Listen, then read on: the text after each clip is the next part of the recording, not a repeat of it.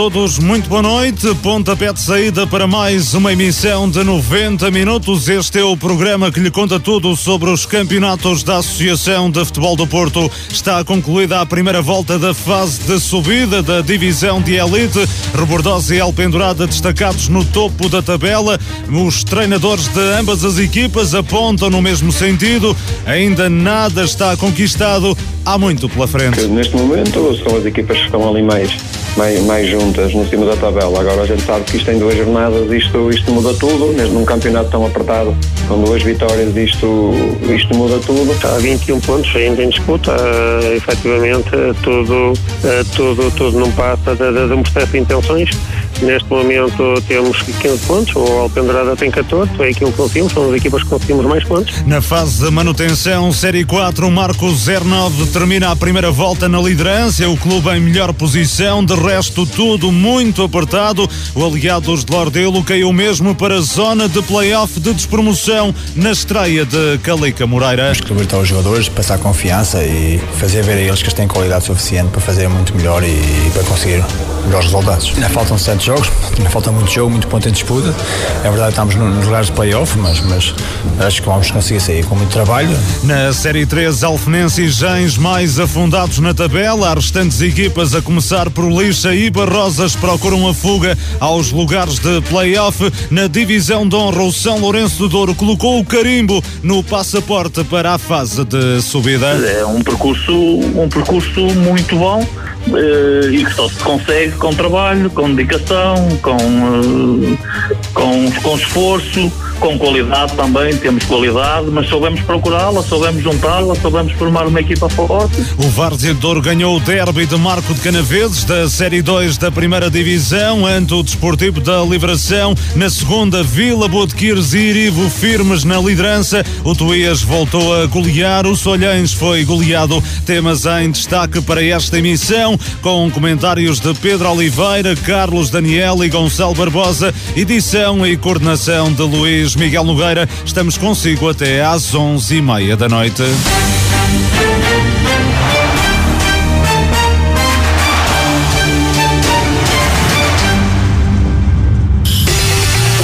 Todo o desporto da região tem voz na Marcoense FM. Daram, entre aspas, a fazer uma cama. Opa, isso aí eu sou muito amigo do meu amigo. Mas, mas também não sou lorpa, não é? Também não sou lorpa. A dar-me palmadinhas nas costas todos os jogos e pelos vistos mortinhos por irem para o meu lugar e finalmente conseguiram. E ponto final parágrafo.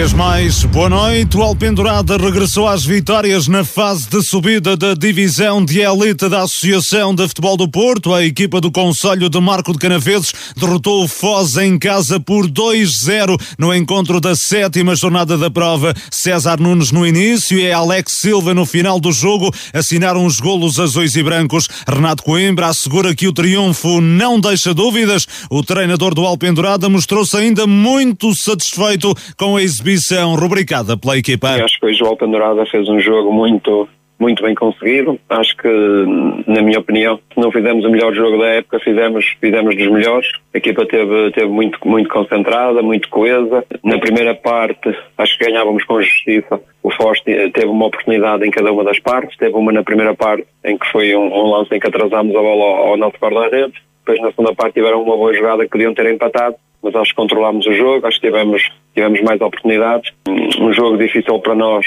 porque antes da, antes da, da primeira meia hora fomos obrigados a fazer duas substituições por problemas físicos. Ao intervalo fomos obrigados a fazer outra. E temos submetido os jogadores a um esforço, a um esforço muito grande. Em oito dias fizemos, fizemos três jogos. E, portanto, sabíamos que isto que era um risco que tínhamos que correr, que podia acontecer. Infelizmente aconteceu mas pronto, os jogadores têm sido realmente uma entrega, de uma entrega fantástica e, e deixa de haver palavras, eu, eu deixo de ter palavras, eu pessoalmente, enquanto líder deles e treinadores, para, para lhes, lhes agradecer aquilo que eles têm feito em cada treino, em cada jogo. As pessoas da Alpendurada só têm, só têm que estar felizes. Numa semana com três jogos, o Alpendurada somou sete pontos, vitórias sobre Robordosa e Foz e empate no terreno do Maia Lidador. Na terça-feira, a equipa azul e branca conservou o segundo posto da tabela, 14 pontos, a distância do líder Robordosa, que foi ao reduto do Gondomar B, golear por 4-1. A formação do Conselho de Paredes ao intervalo já ganhava por 3-0, com golos de Luís Gonçalves, que bisou e de João Pedro. Na segunda metade, Bá ampliou vantagem. Helder Silva descontou para os gondomarenses perto do final. O técnico do Robordosa, Arlindo Gomes, destaca a forte entrada na partida. Foi uma, uma entrada muito forte da nossa equipa. Eh, sabíamos que só assim é que poderíamos eh, tentar eh, conseguir a vitória e foi isso que fizemos. Entramos forte, entramos dinâmicos, fizemos realmente três golos na primeira parte, depois acabamos de fazer mais um na segunda parte, também sofremos uh, um golo uh, e eu acho que a vitória acaba por, uh, por ajustar bem porque nós fomos, continuamos a ser uma equipa competente, uma equipa dinâmica e, portanto, e satisfeitos com, com os três pontos.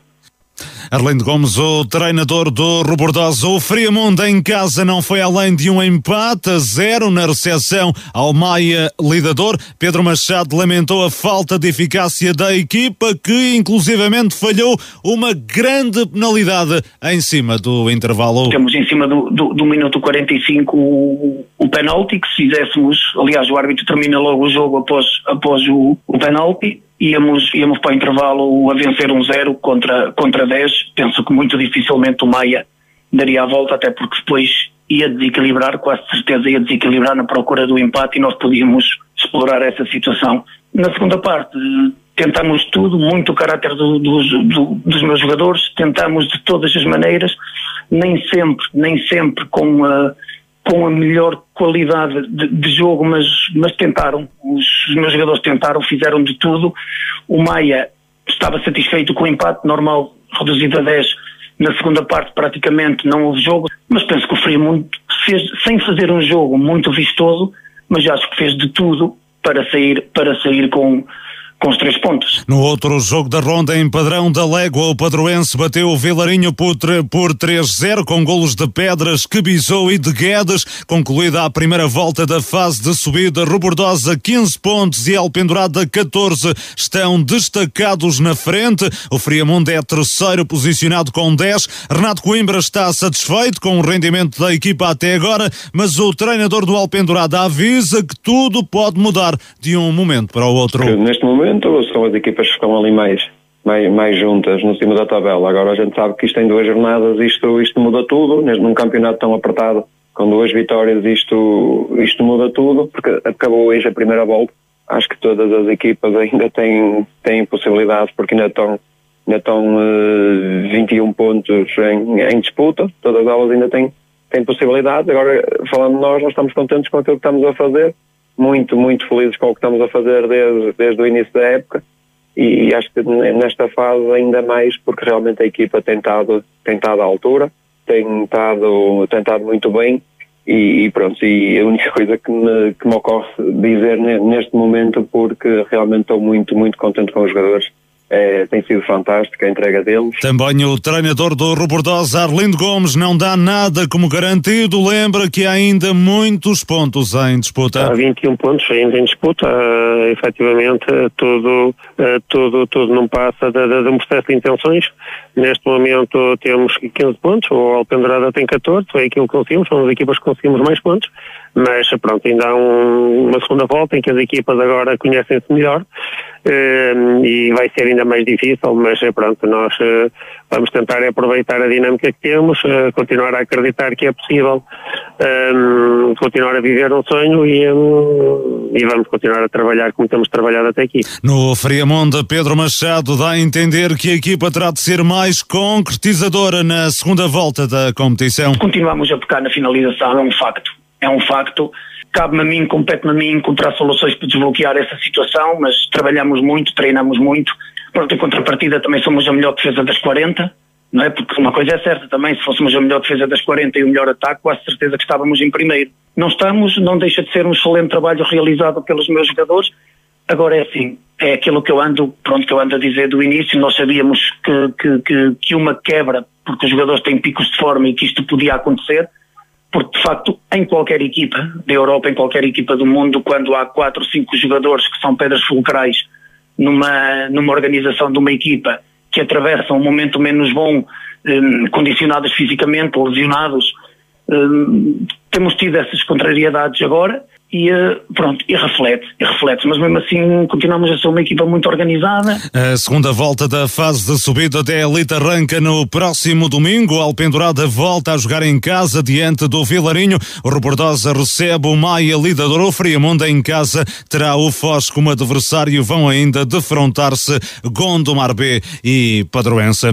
Pedro Oliveira, Carlos Daniel, Gonçalo Barbosa, boa noite. Os comentadores da, do 90 Minutos para esta noite noite. Pedro, começo por ti. Terminou a primeira volta da fase de subida da divisão de elite e o Alpendurada fecha com mais um excelente resultado e uma vitória 2-0 sobre o Foz. Boa noite, Pedro. Boa noite, Luís Miguel. Boa noite ao Carlos e ao Gonçalo aqui presentes em estúdio e também um abraço para os ouvintes do 90 Minutos. E é verdade, é, o Alpendurada, ao contrário de outras equipas que partiram para esta fase com, se quisermos, uh, também favoritas, como o Alpendurada, está a fazer jus a esse, esse mesmo favoritismo. Está aqui é, apenas um ponto do, do Rebordosa, uma equipa que até venceu é, no confronto direto na, na primeira volta. Há uma vitória do, do Alpedrada sobre o Rebordosa mas acho que esta, desde o nosso último programa, eh, passaram-se duas jornadas, porque na terça-feira nós fizemos o programa na segunda e na terça-feira uma jornada que nós aqui também não comentamos um, e que também vai editar um pouco o que é o que é o, o que são os pontos, digamos, desta jornada porque hum, seriam bem diferentes se, por exemplo, na quarta-feira, porque não falamos dessa jornada, podemos só aqui dar um lamiré uh, dessa mesma jornada, o Alpendrada que, foi, que, se, que se deslocou ao meio lidador e teve a vencer por 2-0 e depois consentiu a reviravolta por 3-2 e ainda consegue chegar ao empate 3-3, não é? Portanto, estamos aqui a falar se essa com o C, que é evidente que no futebol não há o C, mas o que com essa oportunidade, com essa vitória, quem estaria à frente seria mesmo o, o Alpendrada com um ponto de vantagem, neste momento teria 16 pontos e o, e o Rebordosa 15, não é? Com, com esta conjugação de resultados. Mas acho que quando faltam, como ouvimos aqui, quando faltam 20, eh, ainda disputar 21 pontos, acho que estão aqui na frente desta, desta divisão, aquelas que têm sido as melhores equipas deste campeonato, sem dúvida. A Rebordosa e a Alpendurada já se começam a destacar, parece evidente.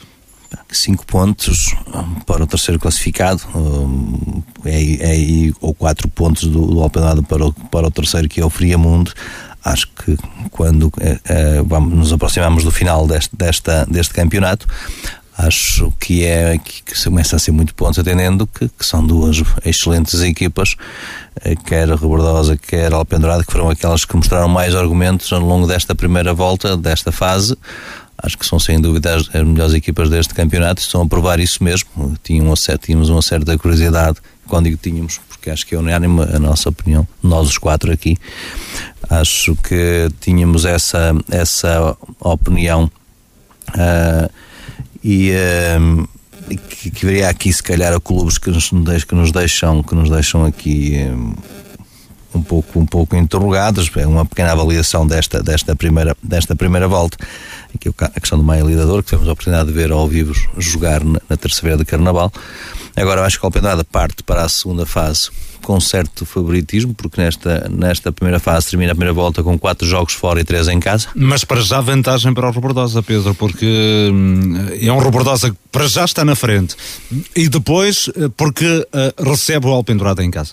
Sim, mas o Alpendurada vai ter também quatro jogos em casa Exato, e também três, tem essa.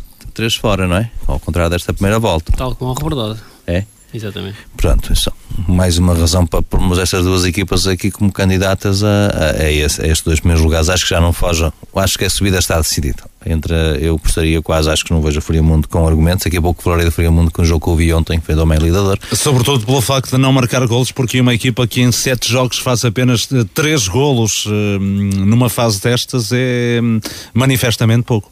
Mas, mas havia assim na primeira fase também, é, é, acho que acabou com melhor defesa também. É verdade que só sofreu 4, não é? Mas é, é preciso marcar para na ganhar. Na primeira fase, também na fase regular, se quisermos, o, o, o também era uma equipa a ganhar por um zero, não sofria gol, acho que também foi a melhor defesa na primeira fase de, de, todos, todos, não sei se foi todos os campeonatos, mas andou lá muito perto. Era, sempre, era sempre uma equipa que ganhava por um, por um zero ou 2-1, é sempre assim para margem, para margem mínima, não é? É uma equipa muito concretizadora. E se quiseres, faça um pouco o salto do jogo de ontem, só para depois passar a palavra. Acho que ontem o jogo que eu vi do Frimundo Meia Lidador, acho que podemos, posso resumir em três momentos. O momento 30 em que sai a expulsão de um, de um dos jogadores do, do Meia Lidador, o João Querido, que ao querer sair a jogar acaba por perder a bola e há um jogador feminino que se, que se isola e ele é, é, agarra o jogador vermelho direto, claro, sem dúvida, não há nada a dizer.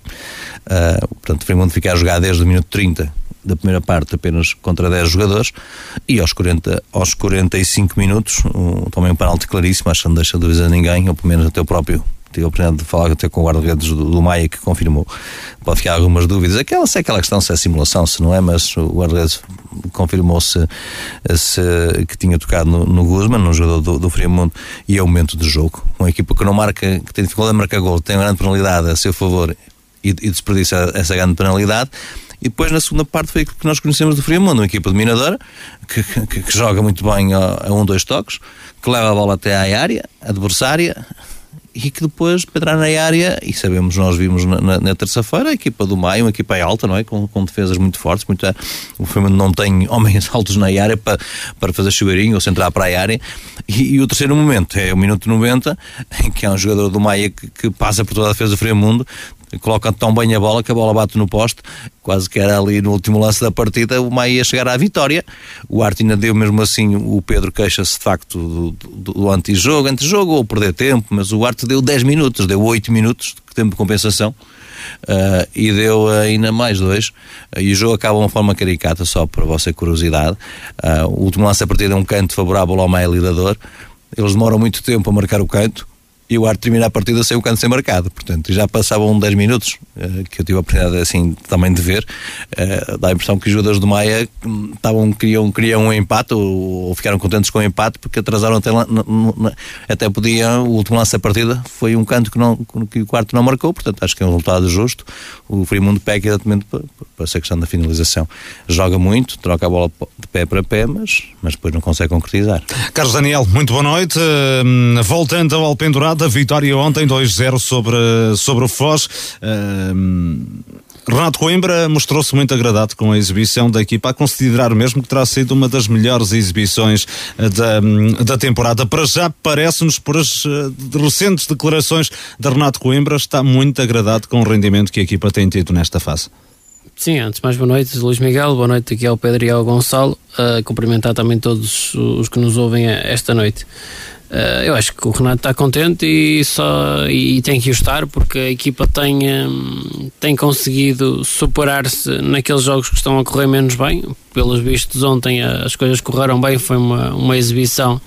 Uh, uma boa exibição do Alpendurada, não vi, mas uh, acreditando nas palavras do, do Renato, Uh, mas a verdade é também quando a equipa está naqueles momentos em que é, é fácil deitar a toalha ao chão, é, é fácil de, desistir ou, ou ficar cabisbaixo, a equipa luta até ao final, consegue ir atrás de, dos resultados e, uh, e, um exemplo disso foi uh, aquilo que o Pedro estava a dizer há pouco no, no jogo da terça-feira, ou seja, uma equipa que está a vencer por 2 a 0 uh, concede uma reviravolta no espaço de, não sei, mas 6, 7 minutos, uma coisa parecida.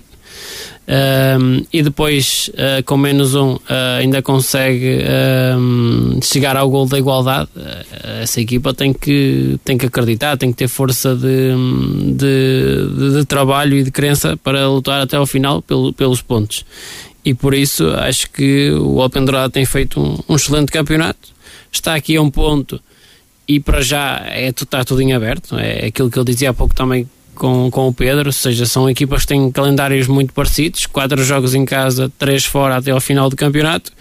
Uh, é verdade que o Alpendurada tem que ir a, a Rebordosa, mas uh, esta, estas equipas têm, têm aqui desatado o nó, sobretudo no, nos jogos fora. Porque Rebordosa e Alpendurada têm três jogos em casa, três vitórias e é nos jogos fora que uh, uh, o Rebordosa tem aqui, ganha este ponto é, de vantagem. O Rebordosa tem duas derrotas, perderam uma Ilidor e perderam ao Pendurado, não é? Sim, e tem duas vitórias, uh, por isso é que acaba por ter mais um ponto que o, que o Alpendurada. tem cinco vitórias e, e, duas derrotas, não tem empates, ao contrário do Alpendurada, tem dois empates e uma, e uma derrota. Exatamente, e por isso eu eu acho que vai ser um, campeonato até ao final. Há que contar com as outras equipas, como parece-me que isto não está fechado. Uh... Temos, por exemplo, um padroense em recuperação. Começa muito mal, com um empate e três derrotas consecutivas, e agora nos últimos três jogos fez sete pontos. Sim, é verdade, mas uh, eu acredito mais, se quisermos, Friamundo e, e, e, Vilarinho que estão aqui mais perto. O Padroense é verdade que está a recuperar. Mas... Para a semana o Vilarinho vai a Alpendurada. É uma oportunidade que o Alpendurada tem de deixar aqui já um adversário fora desta corrida. Pode acontecer em caso de vitória do, do Alpendurada, não? É uma, acho que é uma oportunidade para os dois. É uma oportunidade para o Alpendurada porque ganha aqui, ou, ou melhor, a oportunidade para fazer aquilo que ainda não fez esta época ao Vilarinho e acredito que, que esse vai ser o, o mote da, da motivação e, do, e, e de mostrar que, que o Alpendurada consegue bater este Vilarinho. Também é um Vilarinho que, que fez, fez vencer 4-0 ao Mailida, onde, onde o Alpendurada tem muita dificuldade para empatar, não é? Uhum. Sim, eu acho que este Vilarinho acho que corre um pouco por fora porque não tem aquela pressão de, de ser candidato, não tem aquela aquela obrigação de, de fazer mais que as outras equipas e por isso uh, também acabo por fazer jogos onde corre tudo bem e depois jogos onde acabo por perder. Mas é, é um vilarinho que joga, joga bom futebol e acredito também que queira ir ao pendurada com essa motivação de, dos últimos resultados. O Vilarinho que é um osso atravessado na garganta do, do Alpendurada, porque na primeira volta da fase regular empatou em Alpendurada, aplicou a primeira derrota da época para o campeonato ao Alpendurada hum, e nesta fase de subida empatou em casa frente ao Alpendurada, ou seja, é um adversário que o Alpendurada ainda não conseguiu vencer esta, hum, esta temporada. Gonçalo Barbosa, muito boa noite. Olhando para a classificação, duas equipas destacadas destacadas na tabela, mas continua tudo em aberto. Uh, o maior favoritismo está, obviamente, em Rebordosa e Alpendurada. Boa noite, Luís Miguel. Boa noite ao, ao, Pedro e ao Carlos aqui presentes em estudo e saudar também todos os ouvintes eh, do, do programa. Sim, eu concordo, concordo plenamente e penso que as próximas duas jornadas. Eh, nos dirão bem aquilo que será o resto da, deste playoff de subida, até porque a meio, da, a meio das próximas duas jornadas há jornada para a taça e, um, e já nem são, eu penso que são três equipas que deste playoff de subida que estão envolvidas na taça e depois o Gordosa o Alpendurada e o, e, o Alpendurada já está. hum, Friamundo o Friamundo e o Padroense, salvo erro. É. Um, e depois temos, temos esta jornada em que o Alpendurada joga com o Vilarinho e o Rebordosa com o Maia e na próxima jornada do, do, deste playoff de subida há um, Friamo, há um Vilarinho Friamundo salvo erro e eu acho que portanto nessas duas próximas jornadas já podemos perceber bem um bocadinho aquilo que será uh, a classificação. Agora, sem dúvida que, que os dois que vão liderando e que têm estado realmente a fazer um, uma grande segunda fase, digamos assim, são sem dúvida estes dois candidatos do Rebordosa e o Alpendurada. Rebordosa muito forte nesta altura, Gonçalo. Eh, nos últimos dois jogos faz sete golos, ou seja, quase metade dos golos eh, apontados nesta fase. Sim, sem dúvida. Acho que uh, em casa não tem deixado margem tem para tantos dúvida. Pontos como, tem tantos pontos como golos, não é? 15 pontos, 15 golos, não é? Sim, exatamente. Eu acho que, que não tem deixado claramente margem para dúvidas. Parece-me de todos os plantéis aquele mais equilibrado e com mais soluções e depois, eh, principalmente nos últimos dois jogos, não, as vitórias a, ser, a não deixar qualquer tipo de dúvida. Um, esta, esta, o Friamonte Gonçalo, um, o que é que te parece? Ainda hum, poderá chegar mais acima ou esta dificuldade que tem revelado na concretização pode vir a ser um grande obstáculo para a equipa de Pedro Machado? Eu acho que hum, nesse capítulo de, da finalização acabam por ser fase. Há fase em que uh, vamos, temos uma oportunidade e a bola entra, ou meia oportunidade, digamos assim, e a bola entra.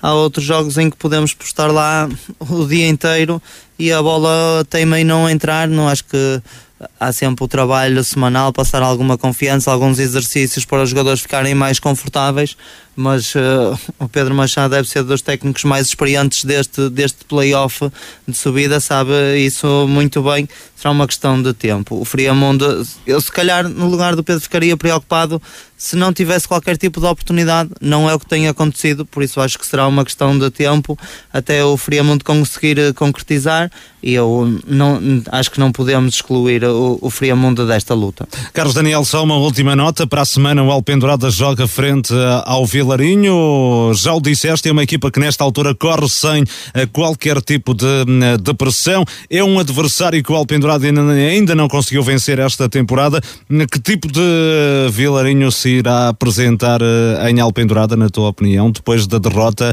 uh, de ontem em Padrão da Légua por 3-0. Aliás, quando perde é com estrondo, porque foi assim com o Padroense, foi assim com o Robordosa. Que tipo de Vilarinho esperas ver na, na próxima semana em Alpendurada? Estou à espera de ver um Vilarinho à semelhança daquilo que foram os jogos com, com o Alpendurada. Ou seja, um Vilarinho que sabe perfeitamente, aliás, são duas equipas que se conhecem muito bem. É o quarto jogo, não é? Sim, exatamente. Por isso, não, acho que não, não há segredos aqui. Uh, já conhecem praticamente os plantéis uh, de um e do outro. Uh, e por isso acho que é, é, é um Vilarinho também a, a, ver o que o Alpendurada irá fazer, porque acredito que, que vai esperar que hum, vai, vai tentar e, e, obrigar a equipa do Alpendurada a, a errar, porque sabe uh, que vai ser uma equipa de, da casa que vai querer ter bola, vai querer assumir o jogo e, uh, e acredito que vai jogar ou tentar obrigar um pouco ao erro do, da equipa da casa. É o jogo que vamos acompanhar na próxima semana, esse Alpendurada Vilarinho, um jogo importante para as contas da fase de subida da divisão de elite, o arranque da hum, segunda volta. Na fase de manutenção, o Marco Zernob recebeu e bateu aliados de Lordelo por um zero no encontro da sétima jornada da Série 4, um golo de Alisson no início da segunda parte ditou o resultado final que permitiu ao conjunto encarnado reforçar a liderança na prova. Já o aliados de Lordelo, que estreou novo treinador, Calica Moreira, com esta derrota caiu para o lugar de play-off de despromoção. Mas antes, Gonçalo Barbosa, vamos ao resumo da partida. Sim, acaba por ser um jogo em que a equipa da casa, o Marcos 09, entra bem no jogo. Nos primeiros 15 minutos acaba por ter logo um, duas das melhores oportunidades que tem ao longo do jogo. A primeira é através do João Rafael, que já praticamente sem grande ângulo uh, remata. Acaba por ser sempre uma situação perigosa, porque é um remate perto do guarda-redes, difícil. Uh, ainda se dá um canto, um canto dessa jogada. Depois, logo de seguida, aos 12 minutos, há uma grande oportunidade, acaba por ser mal aproveitada. É um cruzamento do lado direito, ao segundo posto, em que um atleta do Marco estão os dois para atacar a bola, a bola vai diretamente para um deles, só tinha que só tinha praticamente que encostar para o fundo da baliza, acaba por uh, não abordar muito bem o lance e não consegue fazê-lo. O jogo a partir daí torna-se mais equilibrado, na mesma com mais ênfase para o Marco, mas uh, quase sempre muito jogado a meio campo. O Marco acaba por ainda ter outra oportunidade, um remate forte do Hugo já dentro da grande área. O remate acaba por ir na direção do, do guarda-redes adversário. De seguida, logo como resposta, é o Aliados que cria perigo. É uma transição do lado esquerdo que termina num canto. É, acaba por ser um grande corte do Pepe, que eu penso que é a situação mais perigosa do Aliados na primeira parte. Desse mesmo lance, o Aliados ainda consegue ter várias situações de, de cantos consecutivos mas a meio da primeira parte o João Rafael acaba por uh, entrar na grande área, uh, isto do lado esquerdo do ataque do Marco, uh, tem dois jogadores em zona de penalti sozinhos, acaba por não levantar a cabeça e, e com isso rematar com, contra o, o, Daniel, quando tinha dois, dois colegas em, em muito melhor situação do que ele. O Aliados volta outra vez a responder, tem um cruzamento muito perigoso que não acaba por não aparecer ninguém para desviar e os últimos 10 minutos praticamente não se jogaram. É um jogo muito faltoso, quase sempre muito parado E na segunda parte, quem entra mesmo melhor é o Aliados, tem uma, uma excelente oportunidade. É o Cleiton que conduz a bola pelo lado direito, consegue isolar-se e depois, perante o Paulo Freitas, pica-lhe a bola por cima e esta passa ao lado do, poste contrário. Foi, na minha opinião, sem dúvida, a melhor oportunidade que o Aliados tem em toda a partida e é logo num momento fulcral que é no início da segunda parte. O Aliados não faz golo e quem acaba por fazer é, é o Marco.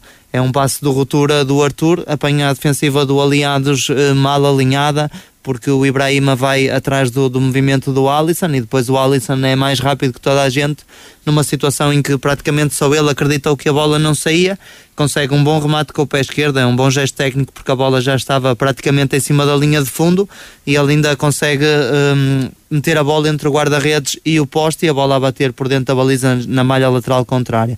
Faz assim um 1 a 0, numa segunda parte que é equilibrada, depois o Calica ainda ajusta a equipa, muda o sistema tático, mete um bocadinho mais à sua imagem e a partir daí vimos um aliados a aparecer com mais gente no último terço, mas o jogo foi sempre muito a meio campo e muito equilibrado. E os últimos 10 minutos da partida temos um Aliados com duas, três boas ocasiões para chegar ao gol do empate. É um remate fora da área do Gilmar que passa ao lado, um cruzamento do lado direito do Clayton para um cabeceamento do Gilmar que atravessa toda a baliza e sai para fora. E depois tem uma grande oportunidade já em tempos de descontos. Eu penso que é o último minuto do, do jogo, uma que é desperdiçada de forma clamorosa pelo Sion um cruzamento em que a bola vai mesmo parar aos pés do, do atleta referido e dentro da pequena área não consegue encostar para o fundo da baliza, acaba por ser um atleta do, do Marco que lhe tira, digamos, o pão da boca e o resultado final é 1 a 0. Parece-me justo pelo que se passou ao longo de todo o jogo. E agora as reações à partida. Pedro Vilaça, o técnico do Marco, mostrou-se satisfeito com o triunfo. Destacou ainda o facto da equipa não ter sofrido golos, coisa rara esta temporada. Uma vitória extremamente difícil contra um excelente adversário. Este adversário não, não nos podemos esquecer uh, daquilo que eram as pretensões de, desta equipa. Os jogadores não perderam a qualidade, os jogadores têm a qualidade na mesma. Houve uma mudança de treinador.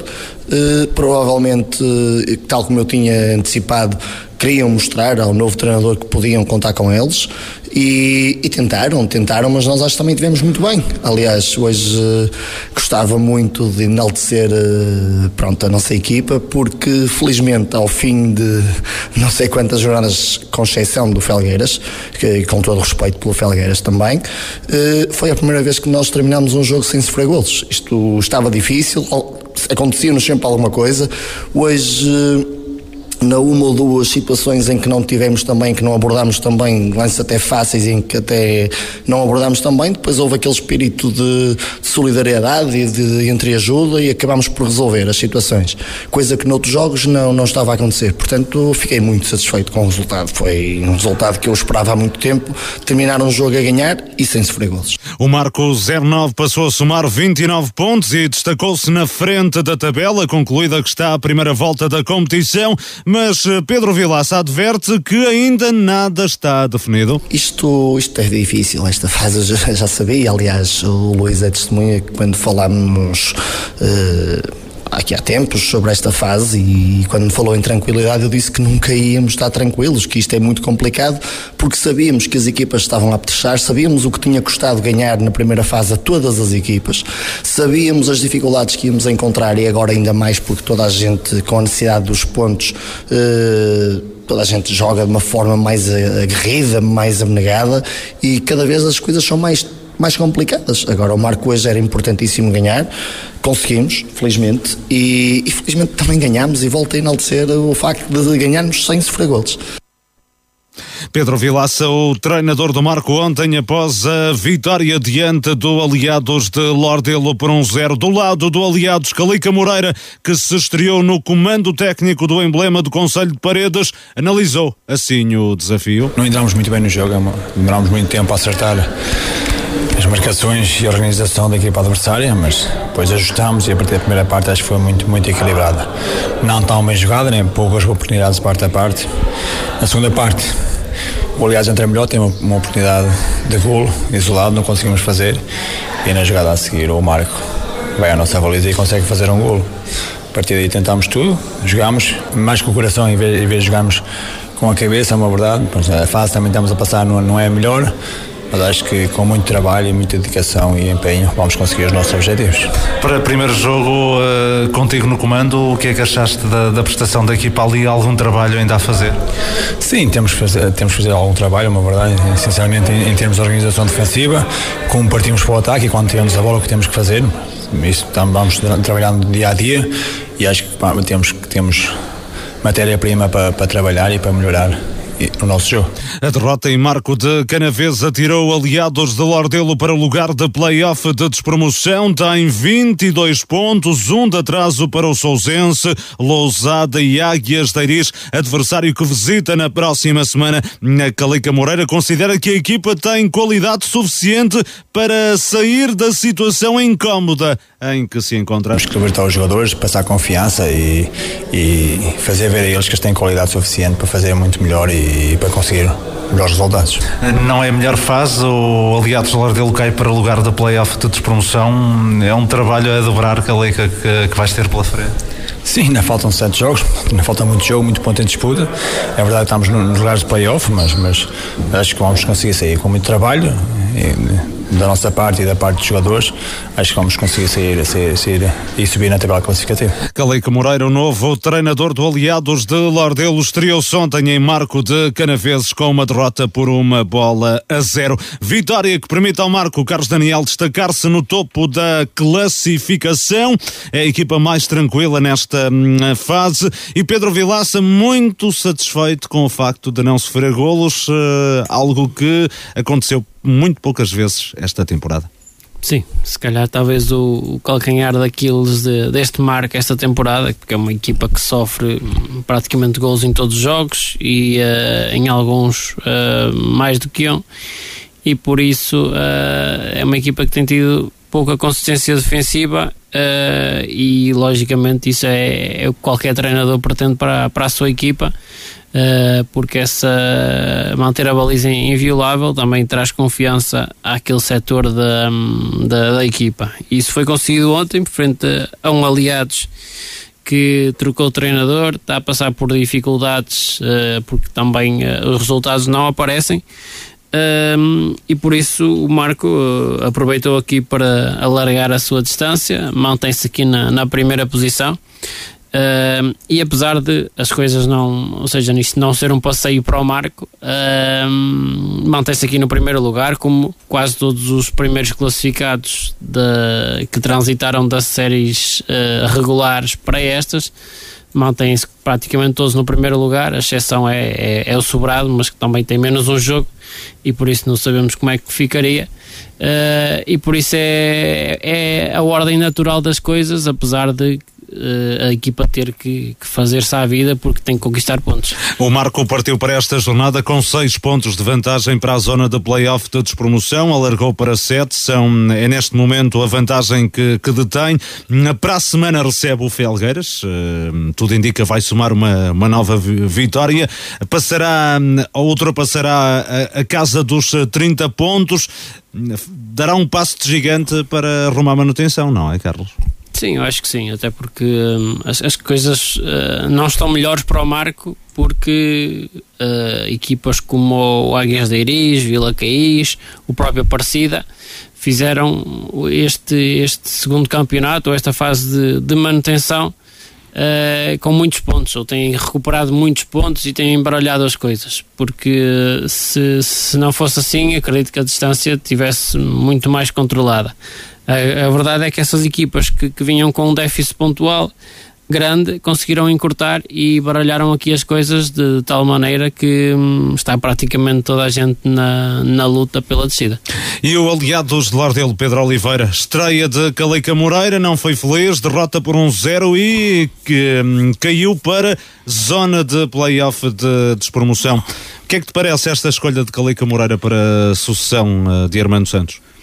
Primeiro, acho que bem tarde esta, essa sucessão. Acho que o Armando Santos há muito tempo, acho que ele devia ter abandonado o cargo na entrada para esta fase. Acho que desde o momento em que não conseguiu o objetivo, que era qualificar o Aliados para a pole subida, acho que era uma, era uma decisão que mais tarde ou mais cedo uh, iria acontecer como vai acontecer.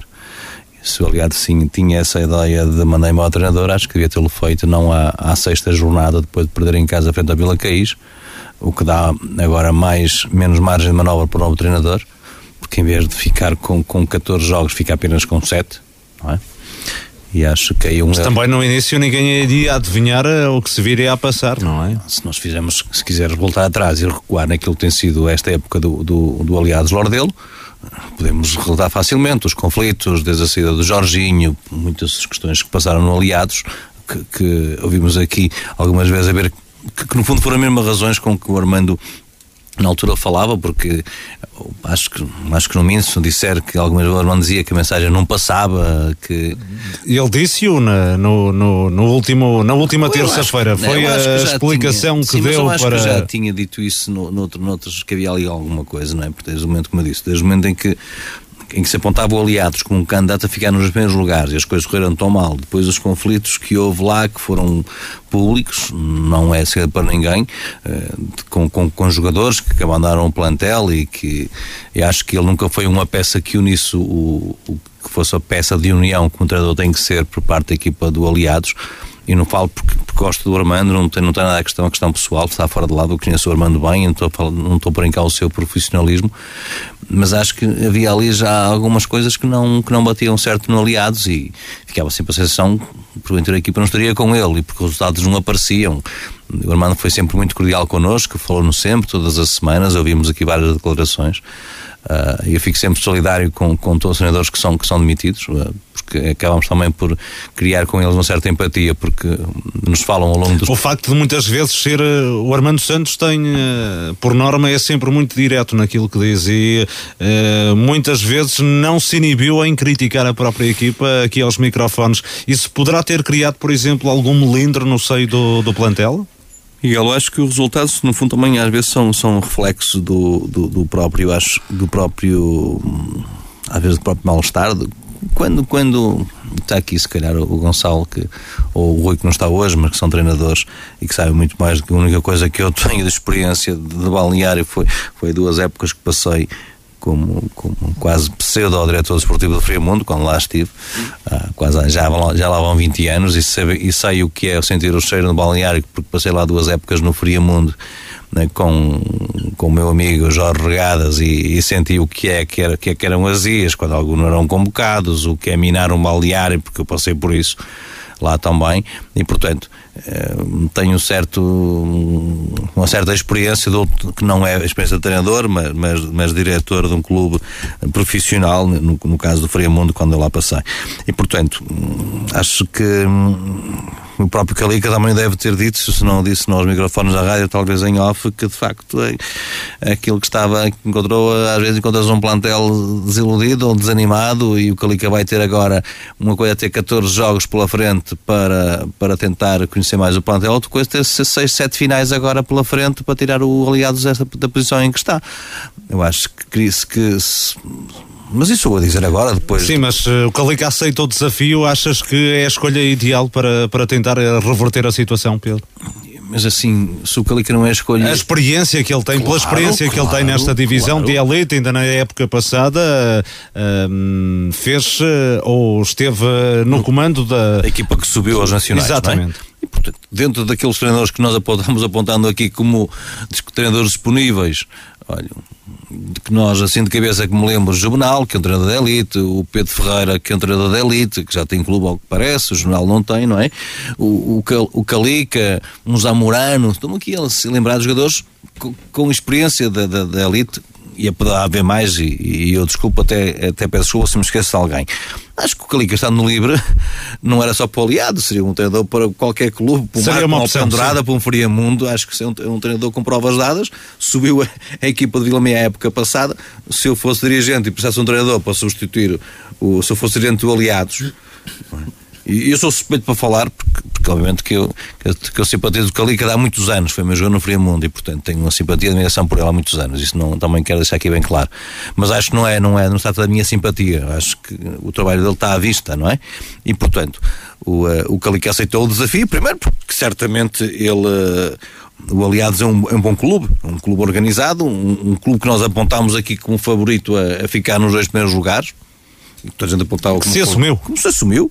E, portanto, acho que é um bom projeto, acho, e por isso é que eu desejo. Mas é um projeto a pensar já na próxima temporada, não é? Obviamente, com o objetivo de garantir esta época a manutenção, e não vai ser fácil, mas hum, o Calica não assumiu, nem, nem temos uh, nenhum dado que nos uh, aponte nesse sentido, mas uh, uma aposta em Calica será, penso eu, a, a pensar já na próxima temporada. Eu não sei, não sei que tipo de contrato é que assinou o Calica, se assinou o contrato apenas para, para o final da época, se, se é com essa, com essa cláusula, digamos assim, de continuar na próxima época. Acho que é evidente, parece óbvio. Que, que se conseguir man, uh, uh, manter aliados nesta divisão, que continuará na próxima época, também, também depende muito de que vão ser os sete jogos, se o Calica também quer continuar porque se o ambiente também não for favorável, ele também certamente, mesmo, mesmo que consiga safar e colocar o, o, o, aliados nesta divisão, pode ele próprio dizer que, que o projeto não lhe agrada e, e até ter outro, outro projeto.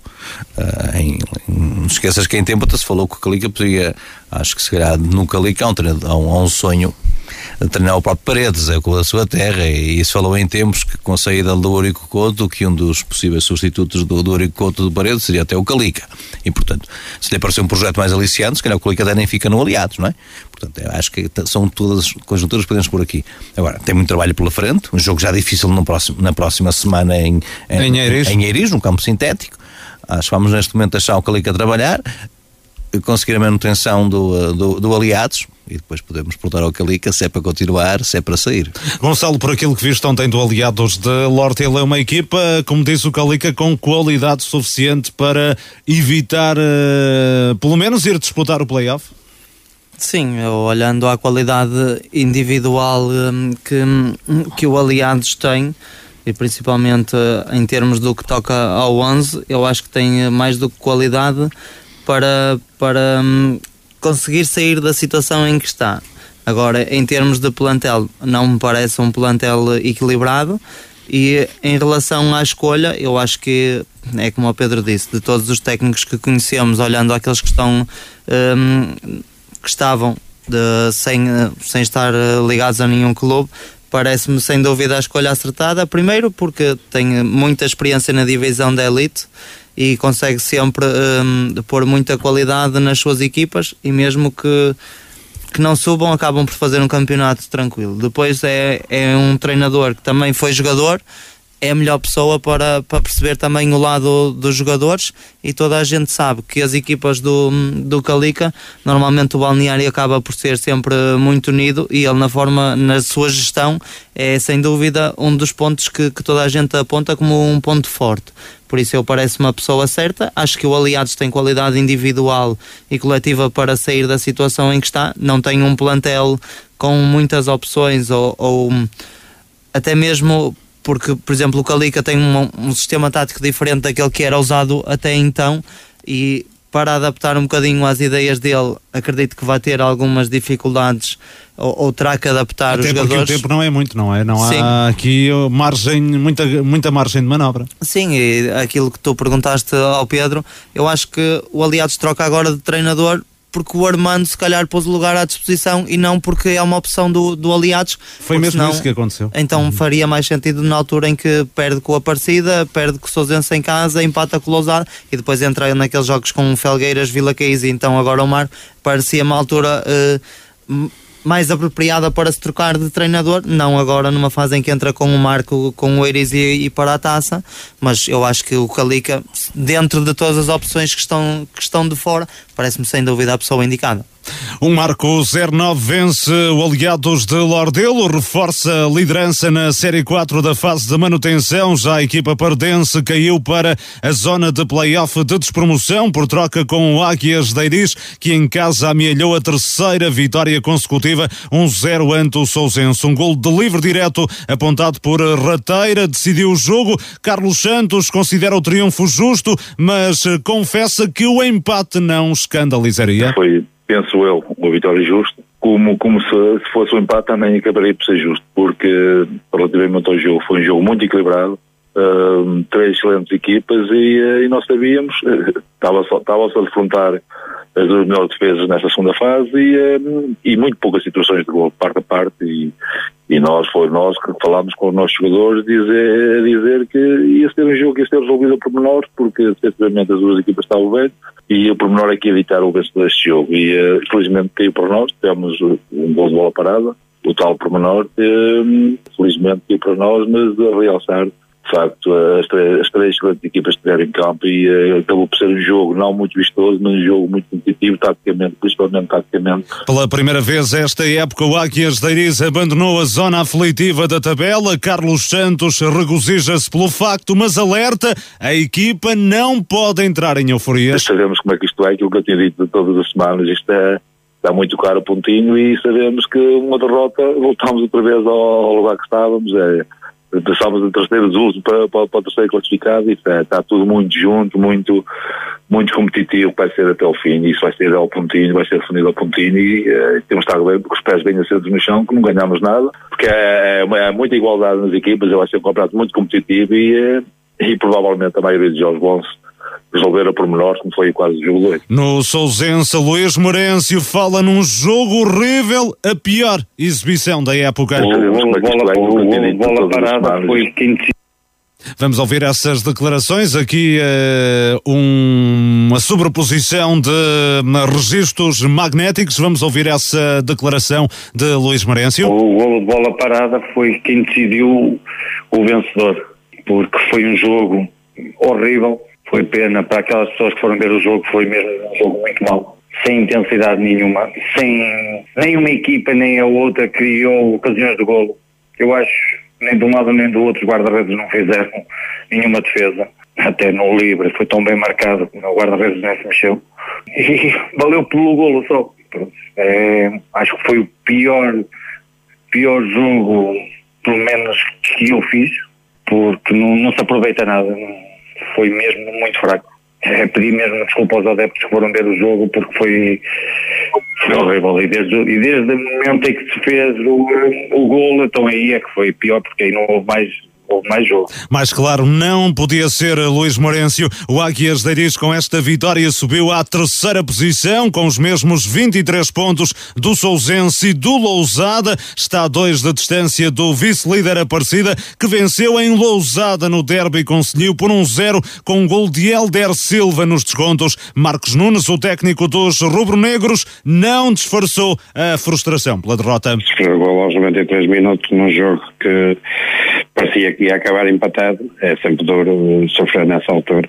O, a partida na primeira parte teve mais bola, mas nós tivemos sempre o jogo controlado. Acabámos por criar as melhores oportunidades na primeira parte e por isso penso que ao intervalo, de, pelas oportunidades que criámos, podíamos estar a ganhar o, o jogo. Uh, na segunda parte, o jogo começou confuso e em 10 minutos tivemos quatro amarelos e depois o Dani foi expulso em duas faltas normais, uh, mas pronto, ficámos a jogar com 10, uh, mesmo assim tivemos uh, duas situações de golo claras e depois num lance em que nós até estávamos em superioridade numérica com o nosso central sai com a bola controlada e numa jogada de 3 para 2 perdemos a bola, eles fazem um contra-ataque e conseguem chegar ao, chegar ao golo. Por isso, parabéns ao, ao parceiro, foi mais eficaz, mas penso que o, o resultado é extremamente injusto. E Jorge Nogueira, o treinador do Aparecida, assumiu a superioridade do Lousada, mas apenas na primeira parte. Na primeira parte não, não um jogo tão bom como eu estava à espera. Uh, o Lousada foi ligeiramente melhor do que nós. Uh, não é que tenha criado assim muito, houve duas oportunidades uh, em que o, o, Nico fez duas boas defesas, mas só me lembro dessas oportunidades no jogo todo do, do Lousada, não me lembro de mais. Nós, na primeira parte não tão bem, mas na segunda parte, já 11 contra 11, já estávamos a ser melhores, já tínhamos criado uma outra situação. E depois contra 10 criámos ali quatro oportunidades uh, claríssimas de golo, não marcamos, marcamos ao fim, mas o conta foi ganhar e simplesmente são mais três pontos. E o Vila Caís em casa goleou o Felgueiras B por 7-0. Zidane, Abraham de grande penalidade, Léo Coca, Lula que bisou e Fabinho que também marcou por duas vezes assinaram os golos do conjunto amarantino. O Vila Caís conquistou o triunfo mais expressivo na divisão de elite, ganhou pela primeira vez dentro de portas para o campeonato e pela primeira vez esta época soma duas vitórias consecutivas aspectos positivos que o técnico José Oliveira registra com agrado, mas com um grande senão. Os aurinegros continuam em zona de descida. Saímos satisfeitos pelo jogo, eh, vale três pontos. Uh, obviamente que estamos felizes por, uh, por termos ganho, mas continuamos numa situação muito complicada na tabela. Agora, claro que estamos felizes, é verdade isso que o Luís disse e, muito bem, foi a primeira vez que conseguimos ganhar em casa, foi a primeira vez também que conseguimos duas vitórias seguidas e é também o maior resultado de, da história do clube na divisão da elite, a maior goleada de sempre.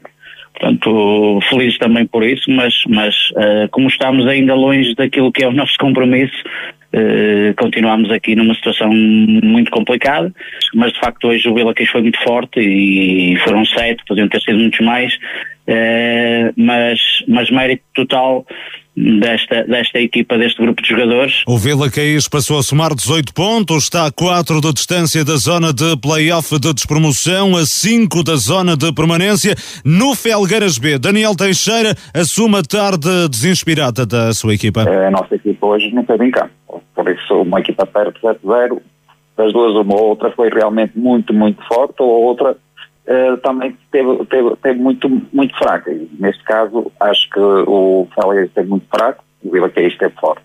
Ouvi o Mister, só ouvi as palavras, uma das palavras que ele falou foi que podia ter sido muitos mais. Também não vamos estar aqui a dizer podia ser muitos mais, porque o Caís é, marca 4 gols em 5 remates que faz na primeira parte, é? mas pronto, uh, tudo bem.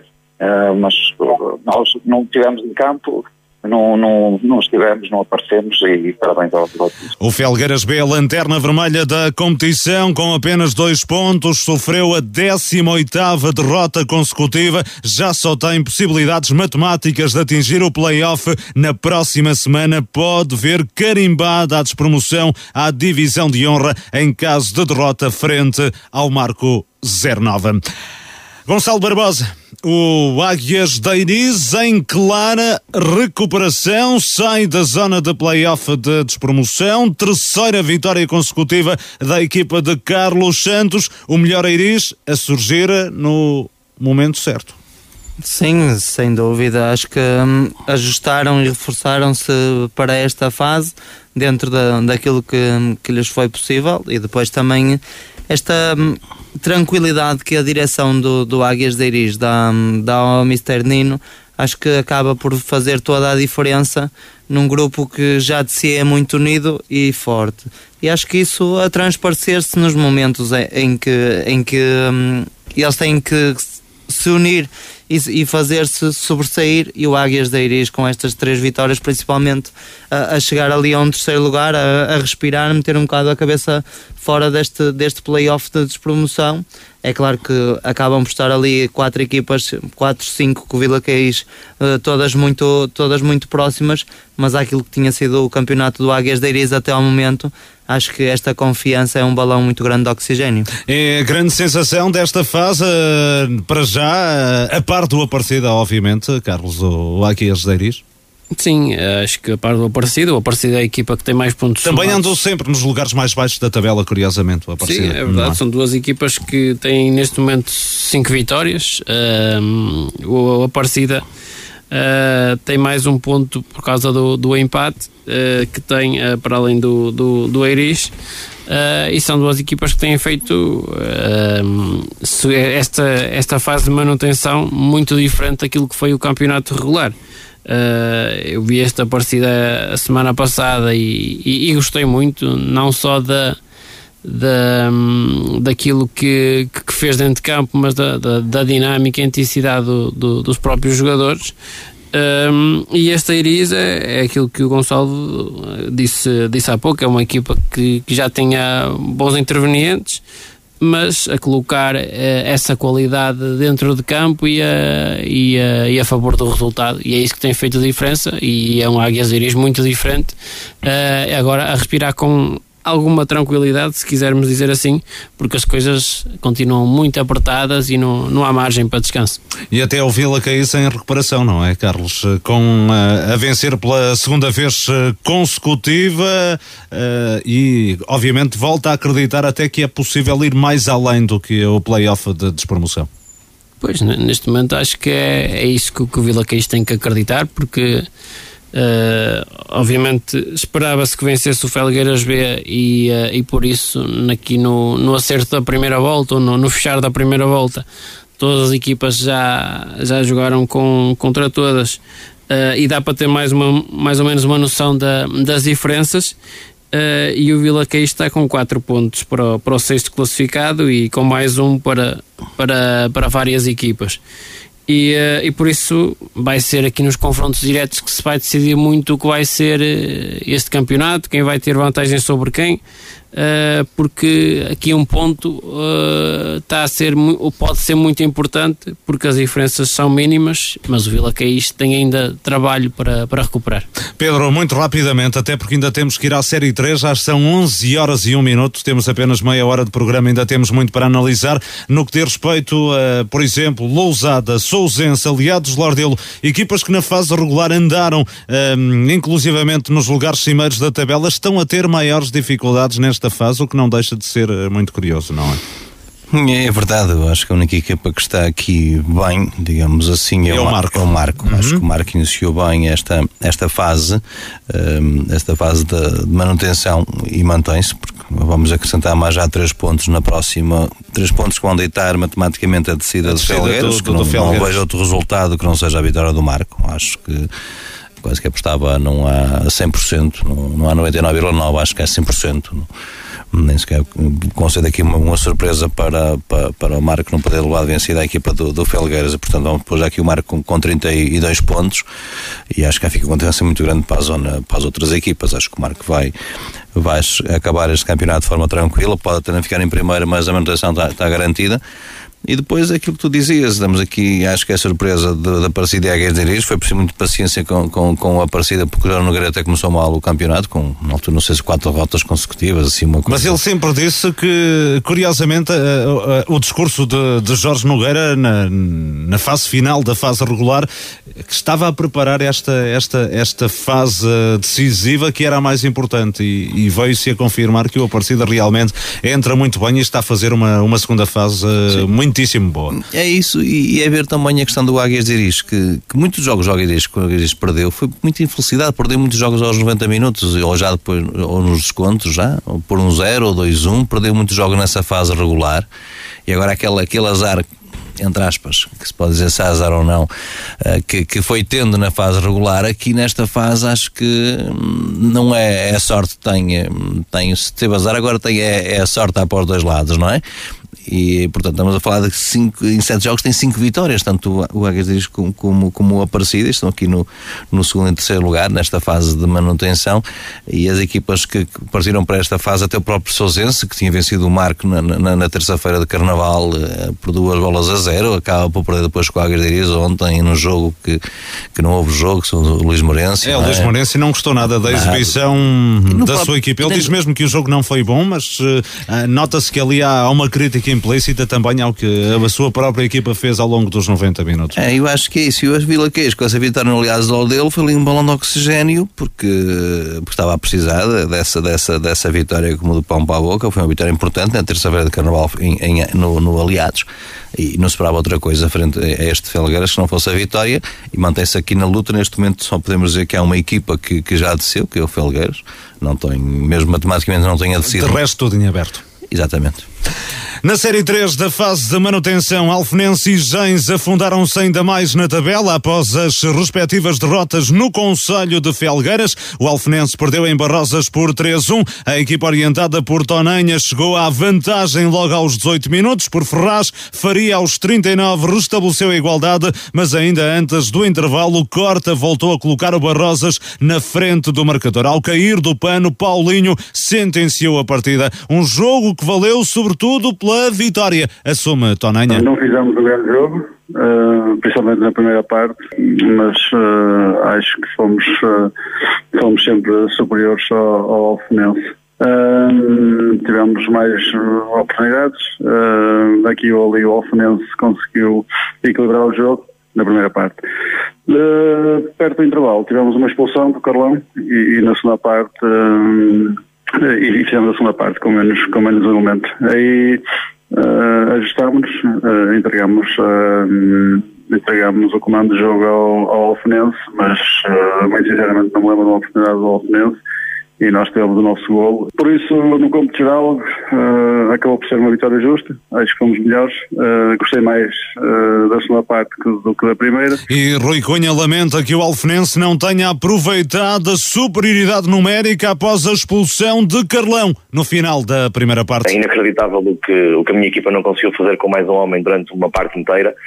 É a segunda vez que nos acontece conseguirmos ter uma vantagem numérica na, na, no jogo e conseguimos ser piores do que contra 11 eu acho que na primeira parte o Alfenense bateu-se muito bem, acredito que tenhamos feito uma primeira parte até super ao Barrosas, com, mas embora o resultado tenha sido, na minha opinião, justo ao intervalo, um, mas estivemos bem, estivemos bem no jogo contra, contra 11 elementos e o Barrosas esteve muito melhor do que nós com 10 elementos e nós com 11. Um, e isso paga-se caro. Uh, tínhamos a obrigação na segunda parte de ter, ter ido para cima do Barrosas, ter feito muito melhor que o que fizemos e não fizemos e acabamos por, por dificultar muito a nossa vida porque sabíamos que era um jogo crucial e é lógico que 8 pontos uh, matematicamente ainda é possível, mas, mas obviamente é muito difícil. O Alfenense tem zona de descida, 12 pontos, 8 de distância do lugar de play-off, 9 de um lugar de permanência. A equipa da Alfena apenas supera os Gens que perdeu no Senhor do Amparo ante o Lixa por 4-2. Os lixenses praticamente resolveram o jogo na primeira parte. Ao intervalo venciam por 3-0 com golos de Fábio Cobra e Rui Filipe que bisou na etapa complementar. Pinto alargou a vantagem vantagem nos instantes finais do encontro. Ruben Pereira e hum, Daniel Miranda atenuaram a derrota gondomarense. Helder Silva, treinador do Lixa, destaca a boa entrada na partida. Uh, entramos bem, eh, contra uma equipa que quando está na parte de baixo às vezes as coisas não correm como eles queriam conseguimos chegar ao primeiro golo e o, Gens sempre dar uma boa resposta acho que na minha opinião ao intervalo acabou por ser um, um resultado até exagerado por aquilo que se passou na primeira parte. Fomos extremamente pragmáticos na forma que finalizamos. Na segunda parte, conseguimos chegar logo no início ao 4-0 e então aí poderíamos ter feito mais gols em transições.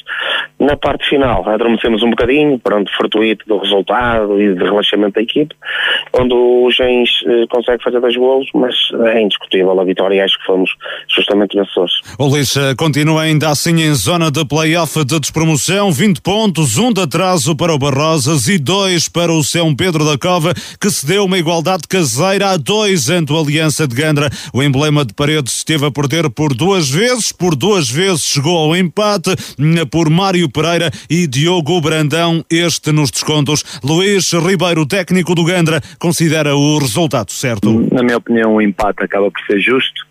Uh, pelo que ambas as equipas fizeram. O São Pedro da Cova teve duas boas entradas em jogo, tanto na primeira como na segunda parte. Marcaram na primeira parte logo aos dois minutos e na segunda aos cinco.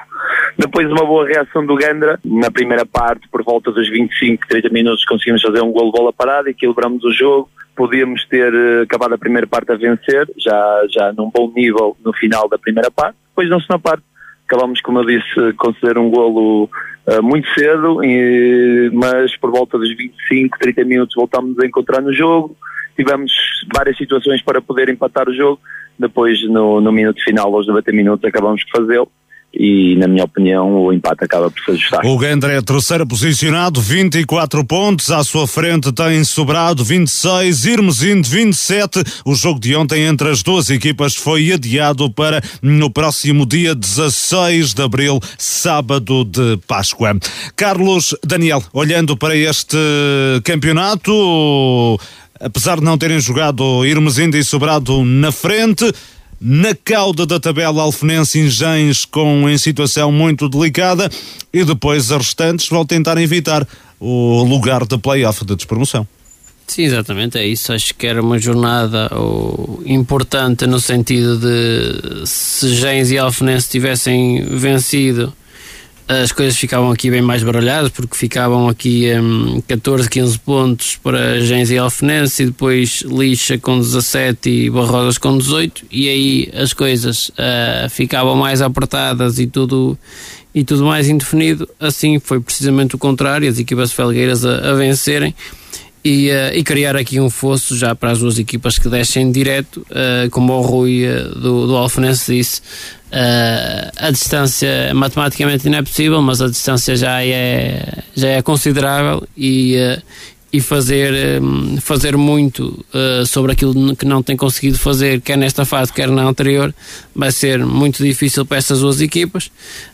Agora, a maior ponto de interesse acredito que esteja na, neste sexto lugar, que toda a gente vai querer fugir e que ainda está tudo muito uh, indeciso. Para já é o Lixa que lá está, Carlos Daniela. Um Lixa que para a semana vai receber o Barrosas no derby do Conselho de Felgueiras.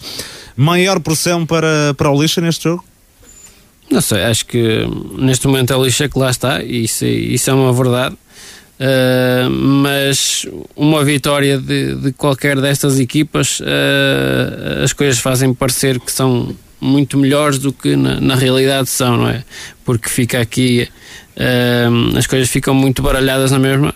o São Pedro da Cova, que está ali com 22, recebe o Irmesindo. Uh, e por isso o, uh, acaba sempre por ser diferenças muito curtas. Agora é um derby de Felgueiras, é sempre um jogo di diferente e qualquer uma destas equipas quer dar sequência a esta vitória de, desta semana. Só uma última nota, Carlos. Boa entrada de, de Luís Ribeiro no comando técnico do Gandra.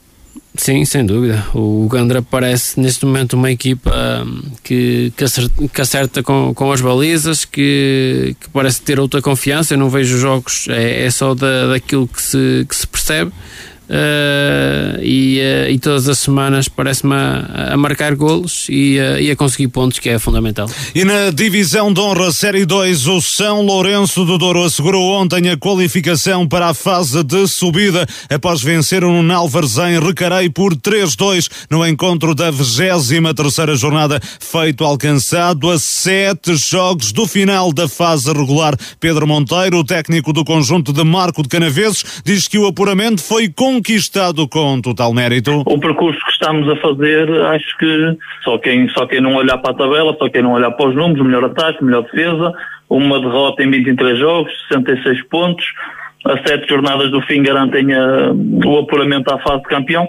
Eu penso que é como a Luís disse, é um percurso, um percurso muito bom uh, e que só se consegue com trabalho, com dedicação, com, uh, com, com esforço, com qualidade também, temos qualidade, mas soubemos procurá-la, soubemos juntá-la, soubemos formar uma equipa forte e acho que temos que ter, temos que ser valorizados por isso.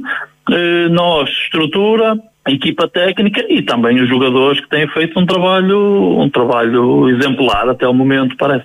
Apesar de já estar qualificado, o Pedro Monteiro garante que o São Lourenço do Douro não vai abrandar e irá encarar os sete jogos que restam até final da fase regular com a mesma seriedade e responsabilidade. Com, com seriedade, com responsabilidade. Se pudermos continuar neste registro, vamos continuar com certeza teremos ainda jogos difíceis, vamos ao Citânia, vamos ver a Balonguense, penso que teremos, todos eles terão, terão o seu grau de dificuldade.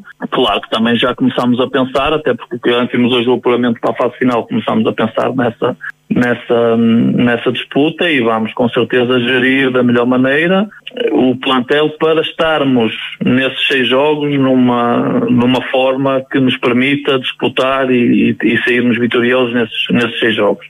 Agora vamos entrar em todos estes sete que faltam para acabar a primeira fase com a melhor equipa para continuarmos neste registro, para continuarmos a ganhar, porque temos a taça também, vamos ter jogo já depois do Citânia dia 13, penso que é 13, quarta-feira, vamos ter jogo com o Vila e, e, pronto, e vamos tentar fazer, continuar a fazer este, este percurso porque foi para isto, é para isto que nós trabalhamos durante, durante a semana. São Lourenço do Douro carimba passaporte para a fase de subida após triunfo em Recarei diante do Nunalvas por 3-2. A formação da casa até esteve a ganhar por 2-0 com golos de Diniz no início do jogo e de Ribas no arranque da segunda parte, mas consentiu a reviravolta no marcador nos últimos 10 minutos do desafio. Maia reduziu reduziu, Nando devolveu a igualdade ao jogo e Papi assinou o golo da vitória. Pedro Pontes, técnico do Nuno Álvares, não conseguiu disfarçar a enorme frustração pelo resultado. O futebol tem capacidade de ser cruel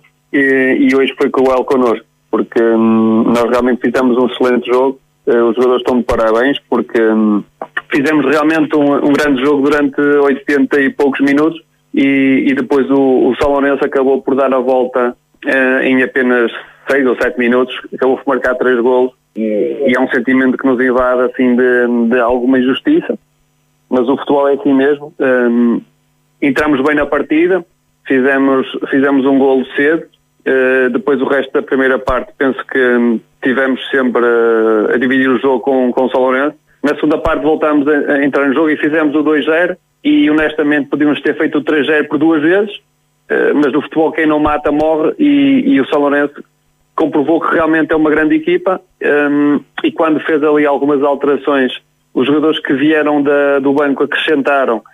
E a, e a equipa continua muito forte. Uh, ao invés, nós tivemos ali algumas dificuldades, tivemos que, um, que substituir jogadores que entretanto se lesionaram e, e, não conseguimos aguentar o ritmo e, e acabamos por perder o jogo mesmo, mesmo no final. O Nuno Álvares é nono posicionado com 28 pontos, tem apenas dois de vantagem para a zona de descida. O São Lourenço do Douro passou a somar 66, 16 de vantagem sobre Roriz, que em casa derrotou o Ateense por um zero. O Valonguense manteve o terceiro posto, mas não foi além de uma igualdade a dois. Em Lagares, o Citânia de Sanfins isolou-se na quarta posição ao ganhar na casa do Ferreira, no derby do Conselho de Passos de Ferreira por 2-1. Aproveitou ainda o empate do Penamaior 3-3 em Rio de Moinhos. O Salvadorense ascendeu ao sexto lugar ao ganhar 3-2 na recepção ao Caído de Rei. O Lamoso triunfou 2-1 sobre o Lanterna Vermelha, Lousada B, Bogadense e Estrelas de Fanzers não foram além de um nulo. Pedro Oliveira, confirmou-se aquilo que já perspectivávamos há muito. Aliás, os números eh, são como algodão, não enganam. É, é verdade, quando faltam disputar 21 pontos, eh, é impressionante esta equipa São Lourenço, que está a fazer esta época. Há aqui pelo menos, digamos, duas, duas certezas. A primeira que o São Lourenço vai apurou-se para a fase de, de, campeão e, e, que o Lousada B está cada vez mais próximo de, de ser divisão. Essas são duas constatações desta, nesta divisão de honra. E atenção que o São Lourenço do Douro está também muito perto de hum, sagrar campeão de série. Exatamente, e portanto acho que é juntar algo, mas isso nada vale se, se depois nos últimos. Nos no playoff play não, não acertar, não é? Exatamente, portanto, também há aqui, podemos ver Ois mais quatro jornadas ou isso ou três jornadas, independentemente também dos jogos com o Valonguense, também já se pode, eh, podemos chegar a cinco, quatro ou cinco jornadas do fim e já saber quais são os dois clubes que vão, que vão disputar a fase de subida, com oito pontos aqui. Mas para já Roriz muito bem encaminhado. Muito bem, está oito pontos o terceiro classificado e portanto há, há aqui essa, essa, essa, parte de interesse. Interessante aqui, há, há esta distância entre, entre o, eh, digamos, os, o décimo quarto classificado e o, e o, podia dizer, aqui o quarto, que é, que é o Citânia, ou, ou, ou o sétimo que é o Lagares 31 pontos, estamos aqui a falar de 6 Queres pontos. tu dizer muito mais interessante a luta pela manutenção, não é? É, porque aqui desde o sétimo até ao, ao, ao décimo quarto, digamos assim, aqui uma, uma diferença de 7 pontos que é, que é, que é muito interessante. O interessante desse campeonato vai, ver, vai se ver agora quem é, quem são os clubes que descem, porque acho que na parte de cima está tudo decidido. O, o, o São Lourenço agora poderá uh, duas, duas palavras que o Pedro que o Pedro disse a palavra seriedade e responsabilidade Quer dizer que vão, não, não, vão, não, vão, vão, não vão facilitar mas vão continuar a, porque também podem depois surpreender-se agora não vão mudar a forma de jogar acho que tem a fase final para disputar e depois tem sempre interessante a taça eh, frente ao Vila uh, que é uma possibilidade que lhes dá depois de eliminarem o Vilarinho. É uma grande possibilidade, é um Vila que está na divisão de elite, mas atenção, é uma espécie de Felgueiras B noutra série, não é? Correto, portanto acho que o, o São Lourenço também pode apostar perfeitamente nesta fase na taça, na taça da associação, uma vez que já conseguiu o principal objetivo, mas eu acho que o, mais interessante neste campeonato daqui para a frente vai ser mesmo a, a luta pela manutenção. Gonçalo Barbosa, o São Lourenço do Douro. Ouvimos aqui o treinador um, Pedro Monteiro um, um, sobre a questão de gerir ou não o plantel. Hum, pode ser uma. Hum, uma faca de dois gumes, já que, por um lado, dará minutos a jogadores menos utilizados, mas também estará a retirar ritmo competitivo àqueles que têm jogado mais. Sim, eu acho que ele terá mesmo que, que, passar por aí, até porque se formos a analisar aquilo que aconteceu este fim de semana, em que o Nuno Alves vencia por duas bolas a zero São Lourenço do Douro. E é a partir do momento em que o Pedro Monteiro mexe na sua equipa e faz quatro alterações que o São Lourenço parece que se encontrou no jogo e leva de vencida esta partida por três bolas a dois porque os golos são conseguidos praticamente nos últimos 10 minutos. E, uh, e o Oliveira acaba por também estar muito em destaque uh, nos golos mas eu acho que terá Já, que... desculpa, são bons jogadores, conhecesse bem tanto o Maia, que entra e marca sempre, Sim. como o Papo. Excelente Papo. reforço, Maia, pelo menos eh, tem marcado em quase todos os jogos, não é? Maia, Estreou-se no jogo, eh, ia marcar curiosamente no jogo com o Vilarinho para a taça. E o outro marcador uhum. é o Papo, ou Papi, como queiramos chamar, que também entrou e marcou, e o Nando que faz, que também faz um golo, portanto o segredo estava no banco, eh, como o próprio treinador também do, do o Pedro Pontes acabou por referir. Exatamente. E a gente vê, e vimos assim que de facto o, o, São Lourenço, para além dos jogadores que tem do 11 base, ainda tem um banco também com, com qualidade que mudam o sentido do jogo, não é? Conclui, Sim, Gonçalo. Tem quatro ou cinco jogadores, na minha opinião, que são preponderantes e depois acho que tem que haver essa gestão, até mesmo os miúdos que são sub-23 por causa da, da situação dos sub-21. Acho que o São Lourenço tem um plantel ali curto, mas que pode haver alguma gestão e tem que haver porque acaba por ser o plantel que também ajuda a tornar este São Lourenço mais forte e a fazer esta campanha fantástica. Carlos Daniel, uma vitória do São Lourenço nos últimos 10 minutos, num jogo em que o Nuno Álvares esteve a vencer por 2-0. Uh, Pedro Pontes, uh, percebe-se que Pedro Pontes estava realmente muito frustrado com este resultado, a dizer mesmo que o futebol é, é cruel. E o Nuno Álvares, que nesta altura está numa situação uh, não muito fácil na tabela, não é? Porque a vantagem para, para a zona de despromoção não é muito, não é muito grande. Sim, é, isso é uma verdade. Ou seja, é que depois uma equipa que está a vencer 2-0, a motivação para vencer pelo primeiro classificado certamente não faltaria uh, e em 10 minutos deita tudo a perder. Obviamente também mérito do, do São Lourenço, porque foi à, à procura, acreditou um, e conseguiu uh, três golos no, num espaço curto de, de tempo, mas também certamente de mérito aqui do, do Nuno Álvares, que permitiu que, que isso uh, acontecesse e, uh, e quando se está a vencer por 2 a 0 uh, a 10 minutos, acho que já não, não, não, se pensa noutra coisa que não seja a vitória. Mas o que tu disseste também é uma realidade. É um Nuno Álvares que não tem sido uma época fácil, uh, para além da troca de treinadores. Uh, a equipa não tem estado na, na parte de cima da tabela, ou raramente tem estado lá, e neste momento não está numa posição tranquila. Uh, tem muita gente atrás uh, e, uh, e por isso a equipa vai somando alguns pontos e permite manter aqui esta hum, posição a meio da tabela, mas a distância pontual para o primeiro classificado da zona de descida está, está ali muito perto e por isso acredito que que as sirenes já dispararam em Recarei. A verdade é que uh, neste campeonato são poucos os clubes que podem colocar a cabeça na almofada e dormir descansados, uh, Carlos, uh, porque são muitas equipas envolvidas na, na luta pela fuga à despromoção. Sim, neste momento acho que diria que, que os cinco primeiros o podem fazer. Hum, Parece-me que em termos de distância pontual já é, já é bastante para, para o dizer. Uh, as restantes, uh, se conseguirem uma série de, de bons resultados, vão lá ficar mas se andarem sempre neste ping-pong de, de, de, perde, empata, perde, ganha, um, vão acabar por andar a sofrer até a final e acredito que vai ser a principal emoção deste campeonato uh, até a final. Emoção na luta pela permanência na divisão de honra no cimo da tabela. O São Lourenço do Douro já fechou as contas, já está apurado para o play-off de um, promoção. Na, na Série 2 da primeira divisão, o Várzea do Douro ganhou o derby de Marco de Canaveses no remodelado campo da Raposeira. Derrotou o Livração por 2-0 no encontro da 22 segunda jornada. Casaca na primeira parte, Lisboa na segunda. Apontaram os golos do triunfo. Paulo Vieira, o técnico do Várzea Douro, reconhece que a eficácia desequilibrou a partida. Fomos ligeiramente superiores, mas o jogo nunca foi um jogo muito desequilibrado. Nós entramos bem no jogo, conseguimos eh, aos 12 minutos chegar, chegar ao golo e depois baixámos um, um bocadinho as nossas linhas e demos mais iniciativa ao, ao adversário, que é um adversário que tem, tem bons jogadores, tem uma boa circulação de bola, tiveram mais alguma bola, umas aproximações à nossa beleza, nós fomos sempre controlando.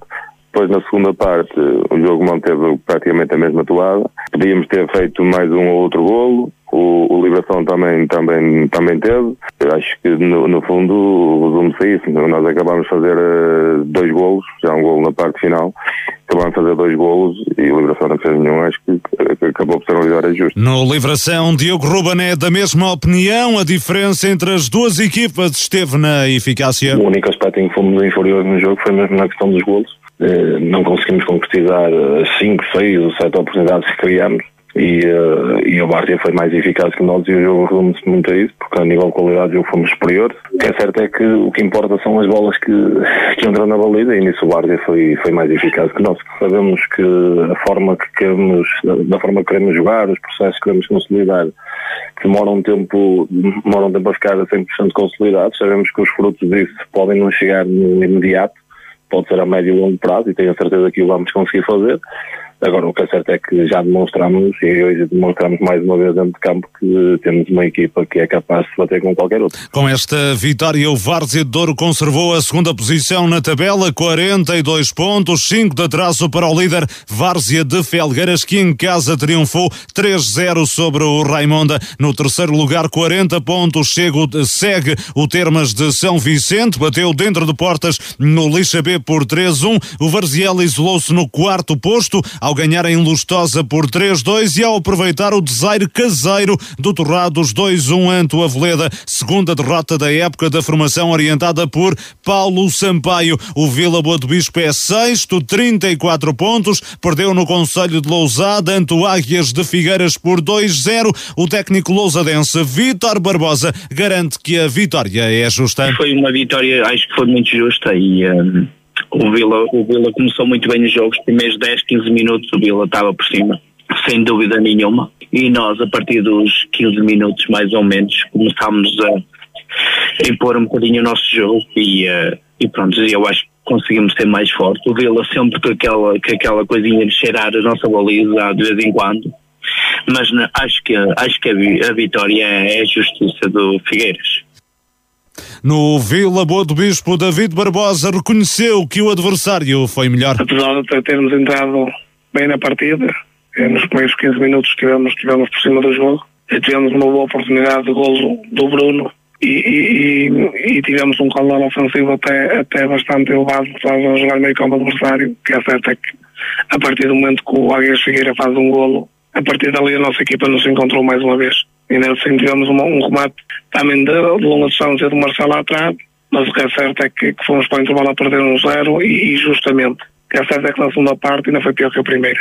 É, voltámos a entrar mal na partida, eles fizeram um 2-0, nós tentamos acrescentar eh, outros jogadores no, no, no terreno de jogo para, para ir atrás do resultado, mas o que é certo é que não, não, não conseguimos fazer um remate à baliza e quando assim é, temos, temos que dar parabéns ao adversário porque foi a melhor equipa que nós, mereceu ganhar. O Vila Boa do Bispo está na sexta posição com 34 pontos, o Livração é sétimo com 31. Ainda da jornada, o Sobralza bateu a Irães por um zero. A equipa de Paredes está em recuperação na tabela. Nos últimos quatro jogos registra três vitórias e um empate no derby do Conselho de Lousada. Vitória do Nunes Pereira 3-1 sobre o Macieira. O Nunes Pereira afastou-se da zona de descida onde está o Macieira. Gonçalo Barbosa, vitória do Várzea Douro no derby de Marco de Canaveses, o regresso aos triunfos da equipa duriense. Sim, é o regresso aos triunfos, é, é hum, fazer valer-se do, do seu reduto. Acho que hum, até pela forma de jogar de, de ambas as equipas. O Várzea é uma equipa muito mais pragmática, mais objetiva, um, um bocadinho muito à, à custa do, daquilo que é os jogos do, do Murilo e o Liberação que, que vale pelo seu, pelo seu todo, às vezes acaba por se expor por isso este resultado não me admira. É muito importante esta vitória para o Várzea do Douro no seu reduto e o Liberação uh, acaba por não conseguir reagir à, à, vitória da semana passada, não dar continuidade a isso mesmo. Tem sido um, um, um, ano civil muito difícil para o Liberação. O Liberação fica com esta derrota completamente arredado da luta pelos dois primeiros lugares, se é que já não estava? Eu não, não acredito nisso. Acho que. Uh, ao, com o aproximar do final uh, da época desportiva, o ponto fica cada vez mais caro. Acho que o Livração tem uh, tanto plantel como equipa técnica para conseguir dar a volta a esta situação. Acabam por ser 11 pontos, em que um, é uma margem grande, mas, uh, mas eu acho que todas as equipas ainda vão perder muitos pontos. E Pedro Oliveira, o Vila Boa do Bispo, com uh, a atravessar uma, uma fase uh, não muito boa, uh, apenas dois pontos nos últimos quatro jogos do, do campeonato. ontem derrota no terreno do Águias de Figueiras, volta a não dar-se bem hum, com uma equipa da zona mais baixa da tabela. O Vila Boa do Bispo tem conseguido exibições mais consistentes diante de adversários hum, do topo da tabela, apenas dois pontos nos últimos quatro jogos e David Barbosa a reconhecer que o adversário foi melhor. É, num, num, campo difícil, num campo pelado, como este campo de Iris, acho que não sei, o Gonçalo. Sim, só, só houve uma equipa a vencer neste reduto, é um campo tremendamente complicado de se passar. E, portanto, também explica alguma coisa da, dificuldade que os clubes têm e as dificuldades que o Vila Boa do Bicho passou uh, para, um, em Águias de Iris. Agora, Figueiras. Para, em Águias Figueiras, perdão. Agora, parece-me que, que que o Campeonato de Boa do Bispo acho que, eh, que está feito, está feito no sentido de, de ficar uh, acima do meio da tabela. Acho que é esse o objetivo nesse momento que se pode pedir ao Boa do Bispo. Acho que está bem, bastante distante dos lugares de, dos lugares de subida. Já tem aqui 12 pontos, penso, para os lugares de subida, 34 para 22. Logicamente que ainda falta muito campeonato, mas acho que, que Boa hum, não mantém-se aqui numa, numa, posição, numa posição tranquila e acho que, que é mais um resultado. Na próxima jornada em casa recebe o terceiro classificado, que é o Termas São Vicente, também está a, fazer, a passar por uma fase muito positiva. Vai ser mais é a melhor fase do Termas de, de São Vicente, Que é? vai ter também jogo com grande dificuldade elevado, mas se calhar é desses jogos que o Vila Boa do Bispo gosta. E, e, certamente que se Vila Boa do Bispo levado vencida esta equipa do, um, do Tema São Vicente pode ajudar o Douro que se desloca ao, ao Lixa B. Uh, será, será uns, jogos interessantes que, que, iremos acompanhar, porque neste momento o Douro é a única equipa que está aqui também a lutar por lugares de subida dentro da equipa marquense, do Vila Boa e também do, do Liberação, uh, mas não deixam, não, tá, quer Liberação e Vila Boa do Bispo, para, para terminar o meu comentário, hum, estão a fazer também um excelente campeonato. Deixa-me só fazer mais uma questão, porque ontem uh, David Barbosa não quis comentar muito o jogo da próxima semana frente ao Termas de, de São Vicente. Uh, durante as declarações também afirmou que a direção que dá tudo aos jogadores e a equipa técnica não merecia o, o comportamento que a equipa está a ter neste, neste momento. Um, deixa-se adivinhar conversações esta semana para hum, debater sobre o, o atual estado do, de, dos resultados uh, e da? Acho, eu acho que a treinador passa por isso mesmo. O ex-treinador do Vila Boa também foi despedido do, ou fechou acordo de rescisão com o Vila Boa sem qualquer derrota, salvo erro, se a memória não me falha, e portanto acho que não sabemos, sabemos aquilo que foi pedido ao, ao David para, para o Vila Boa do Bispo. Portanto, se foi, se foi pedido a subida, as coisas estão complicadas. Se foi pedido a manutenção, as coisas estão favoráveis, portanto, a partir daí também não saber muito bem aquilo que o Vila Boa do Bispo quer, portanto, já vai no segundo treinador esta época, se porventura não, não eh, as coisas estiverem mais, ou não chegarem mais complicadas para o lado do David, resta saber também perguntar à direção o que é que foi pedido, mas neste momento acho que, que, que o Vila Boa do Bispo está aqui num, num confortável sexto lugar, se as coisas também virarem e conseguir aqui um série de resultados, mas também é preciso, não depende só de si, depende daqueles, daqueles clubes aqui que já têm uma diferença, está já com uma diferença bastante de 34 para 47, está aqui 8, digamos, a 8 pontos, não é? Do segundo classificado que, que é o Várzea do Douro, hum, acho que já é uma, uma, diferença considerável, tem, tem, tem mais pontos para o primeiro. Hum, acho que aquilo que, que se pode pedir ao, ao Vila Boa, de facto, acabar o campeonato e se conseguir a manutenção nesta campeonato. É porque na eventualidade de haver mais uma saída, só se pode depreender que o Vila Boa do Bispo quer chegar aos primeiros lugares, não é? À, à zona de, Sim, mas acho que nem com, nem, nem, nem, com um treinador como o Mourinho. Só assim fazia sentido. Só um treinador como o Mourinho é que poderia neste momento aspirar. Eu acho que qualquer treinador neste momento é muito difícil, dado a qualidade das equipas que vão à frente não fazia qualquer sentido mandar o treinador embora agora, mas isso é a minha opinião e vale o que vale. Um, Carlos Daniel, uh, em relação ao resto da jornada, o que é que há mais a destacar? Uh, a derrota do Torrados em casa com a Veleda é grande surpresa? Sim, na minha opinião, sim. Uh, o Torrados hum, costuma ser uma equipa bastante forte em casa uh, e uh, é uma equipa que, que, cede poucos pontos e diante deste, um, desta veleda que consegue ir a, a Torrados surpreender é claramente para mim o resultado surpresa da, da jornada. Eu destacaria também aqui Uh, o termo São Vicente, não só por esta vitória, mas pelo conjunto de resultados que tem feito uh, recentemente e que permite à equipa aqui estar no terceiro lugar e com plenas aspirações de, de, lutar pelos dois primeiros lugares. Tem feito uma excelente recuperação, sobretudo depois daquelas trocas de treinador, saída e hum, já vai no terceiro treinador. Uh, mas a verdade é que tem, uh, neste momento as coisas estão a, estão a correr bem e parece-me uma equipa bastante confiante Uh, e acredito que ainda há muita luta nesta parte cimeira da tabela. E na Série 3 da segunda Divisão da Associação de Futebol do Porto, Vila Boa de Quires e São Vicente Irivo não se largam no topo da pauta classificativa após a conclusão da 22 segunda jornada. O Vila Boa de Quires em casa derrotou o Freixo de cima por 3-0. Seabra, Miguel Rodrigues e Ribeiro assinaram os golos do conjunto de Marco de Canaveses. Eduardo Mota considera que o resultado até peca por escasso, apesar da entrada menos conseguida na partida. É, na primeira parte nós estamos 15, 20 minutos, não, não entramos tão bem, até, até começarmos a sentar o nosso jogo. Um, quando chegamos ao 1-0, uh, acho que a partir daí a equipa teve a tranquilidade de fazer o 2-0, podíamos ter feito mais na primeira parte. No segundo tempo é, é, um jogo de sentido único, foi sempre, não me lembro, acho que a, única ocasião de perigo que tem é um erro não defensivo não atrasado de bola guarda-redes. De resto, não, há nenhum defeito de cima que tenha, que tenha tido perigo. Foi sempre o nosso ascendente no jogo. Escassa a vitória pelos gols. Uh, podia ter sido muito mais. Já Domingos Cristiano, treinador do Freixo de Cima, lamentou que a equipa se tenha desconjunturado após o primeiro golo do Vila Boa de Quiras. Os 38 minutos em que uh, vi uma equipa uh, jogar muitíssimo bem, a ter três, quatro claras oportunidades de gol a não o fazer. E depois, em dois minutos, situações que já nos vêm acontecendo e que é fruto deste, do crescimento de toda esta equipa, uh, sofremos assim dois golos que, que foi muito contra aquilo que estava a ser um bom futebol por nós, uh, demonstrado, mas não materializado em gol nas oportunidades criadas.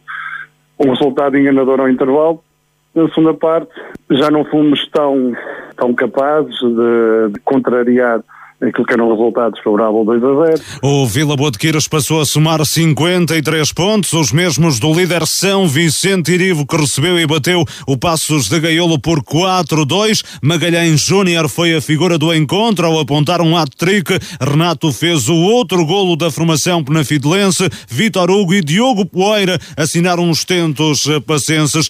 Bruno Brito, o técnico do Irivo, resumiu assim a partida. Nós entramos bem no jogo, fizemos dois golos golos, podíamos ter feito uh, o terceiro e o quarto golo até o intervalo. Uh, na segunda parte, logo a abrir, uh, podíamos ter feito ali um, dois golos.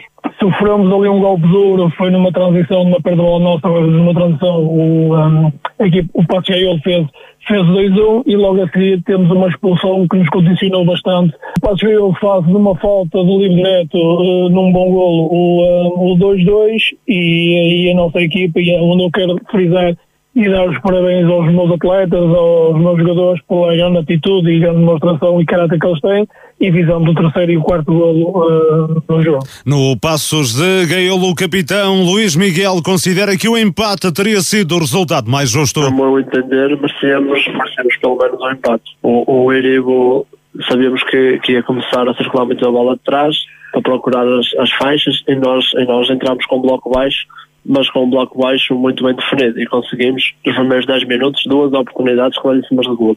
Uma do Poeira isolado, que não conseguiu finalizar, e depois sim, o Meire foi melhor. Dos, dos 15 aos, ao intervalo foi claramente melhor, meteu mais intensidade, trocava muitos interiores extremos e nós tivemos dificuldades. Uh, chegou, chegou ao intervalo com, com um resultado muito positivo e, e nós o Mister analisou bem que eles, que eles faziam muitas trocas dos interiores, dos interiores com os extremos e corrigimos.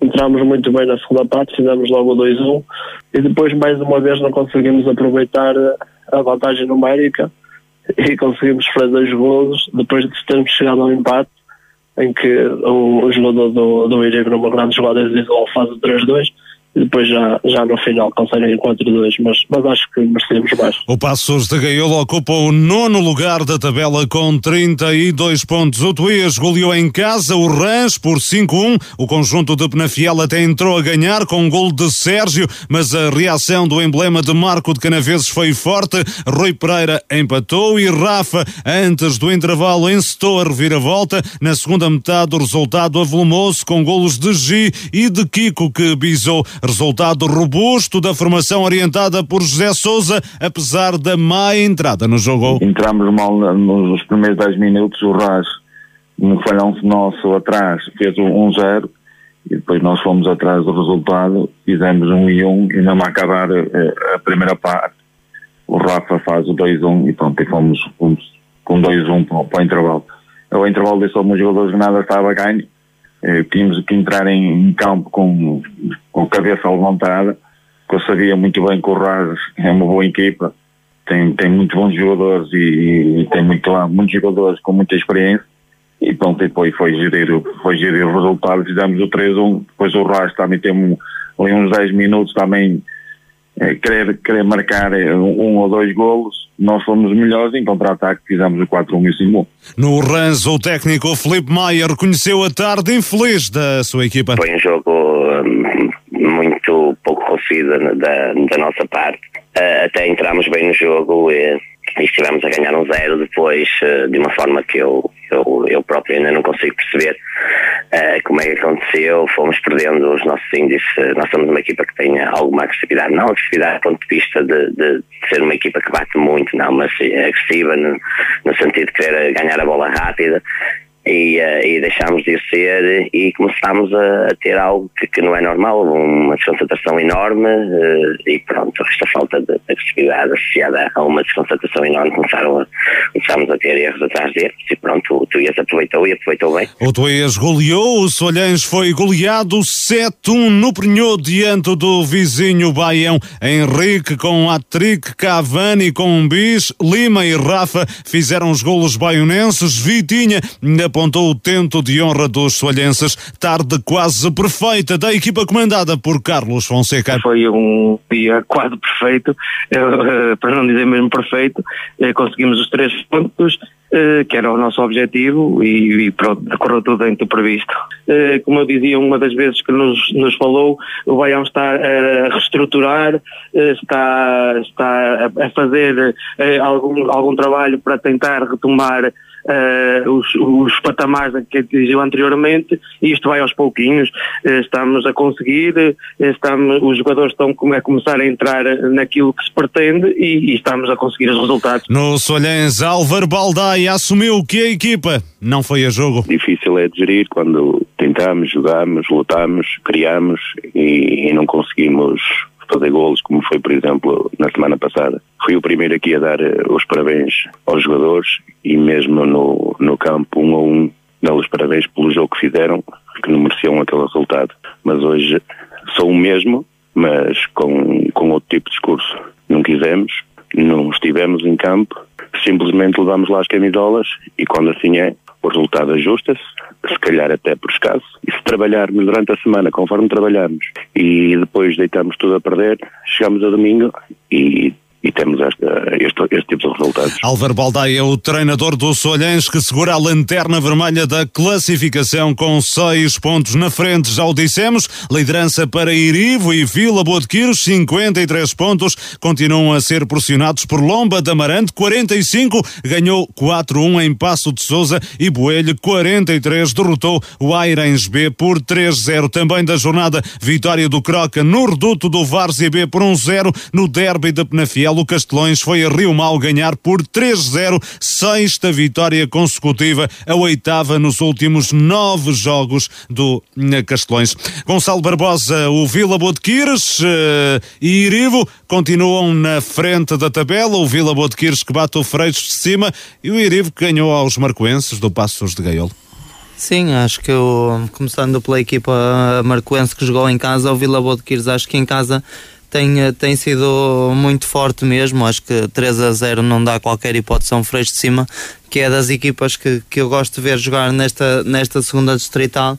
E depois, eh, para a semana, temos, temos um jogo que acaba por ser fora o, o fora que é em casa o Vila Boa, o Soalhães Vila Boa de Quires, que será no, no campo do Vila Boa de Quires e uh, acaba por o Vila Boa ter, uh, como é que é dizer, mas usufruir do, do Soalhães estar a jogar nas É como se estivesse a jogar em casa na mesma, não Sim, é? por isso ainda acaba por dar continuidade a esse trabalho fantástico que tem feito em casa e o Vila Boa de Quires vai, está a fazer um campeonato fantástico e depois este resultado do Irivo estar a vencer, deixar-se empatar e colocar-se a vencer outra vez acho que mostra a confiança e a boa forma deste Irivo E a jogar com 10, o Passos não aproveitou essa circunstância. Exatamente, acho que só mostra a confiança e a motivação que este Irivo traz também eh, num campeonato muito bom. Sabemos que o Passos tem tido algumas dificuldades fora e isso é ainda a fazer-se sentir contra o Irivo. Carlos Daniel, excelente momento do Tuías, segunda vitória consecutiva, segunda goleada consecutiva. É verdade, eh, dos últimos dois jogos, eh, nove golos marcados por este Tuías. Parece que finalmente eh, encontrou os caminhos para a baliza e, para as vitórias. Uh, esperemos que isso, que isso seja para continuar, mas pelo menos percebe-se que a equipa está confiante, quer subir na, na tabela classificativa e, e está a conseguir, para além de vencer, golear os adversários. Tem tido mais opções, isso também tem sido importante para, para a equipa marcoense. Sim, é fundamental, ou seja, aquilo que, que se faz nos treinos depois acaba por ter reflexo no, nos jogos e essa maior intensidade e maior leque de opções para o treinador faz com que o, o Tuías também tenha maior capacidade para se bater com qualquer equipa de, deste campeonato. E o Solhães, uh, e pego nas palavras do Álvaro Baldaia, só foram as camisolas a jogo. Sim, não há, acho que não há muito a dizer. Depois de, do, que, do, que, do que o Álvaro disse também na, aqui, uh, é daqueles jogos para esquecer, é, é pensar na, naquilo que correu mal e certamente foi muita coisa e pensar nos próximos jogos. O, o vai ter nos próximos três jogos uh, dois débitos marcoenses e outro jogo de, de, proximidade que é com, com o Croc, ou seja, jogos que de, certamente que muita gente se conhece. Uh, e acredito que as baterias estão mais apontadas para aí, porque para além de, daquilo que já seria a diferença em termos de plantéis, este Baião tem, tem um excelente plantel para esta divisão e, uh, e por isso uh, acabou por correr tudo mal aos Soalhães e 7-1 acaba por ser o espelho disso. Pedro, em relação ao resto da jornada, o que é que há mais a dizer? Eu acho que foi, olha, foi uma jornada dos outros jogos disputados a, só com vitórias, cinco vitórias das equipas jogaram em casa, três equipas venceram fora, portanto é uma jornada também muito produtiva, 35 golos, por isso eram as goleadas quer do Baião, quer este 4-2 do Irivo, quer o, o 5-1 do Tuías, o 4-1 do Passo Souza, são resultados folgados. Depois ao rubro a luta, a luta pela subida de divisão, aqui só podemos falar de subida, não de descida, não é? Portanto, claro. Ao rubro de subida de divisão, duas equipas que não se largam, que estão aqui em morder os calcanhares uma da outra. Mas que não, também não podem facilitar muito, porque quer Lomba de Amarante, quer Boelhas estão ali a pressionar, não é? Ainda que há alguma distância. E, e, e, só para concluir, acho na próxima jornada pode ser interessante, porque o Boa de Quir vai jogar em casa, mesmo frente ao Soalhães, que joga habitualmente no campo de Boa, não é? E há aqui um Lomba, um, um Lombeiribo. Pode tirar proveito dessa, desse jogo. Exatamente, portanto, em casa até a vitória do Lomba e o Vila Boa de Quir estamos a dar como adquirida a vitória porque joga em casa e frente ao último classificado e com todo o Folhães é que joga em casa em, em, casa emprestada que é do Vila Boa de Quires, não é? Portanto, tem tudo a favor para somar três pontos e, eh, e, e ficar à espera também de acho que interessa mais neste momento ao Vila Boa que, que o Lomba vença o Iribo para o Vila Boa passar o Iribo do que propriamente o contrário, não é? Muito bem, está analisada a Série 3 da segunda Divisão, faltam apenas as notas finais.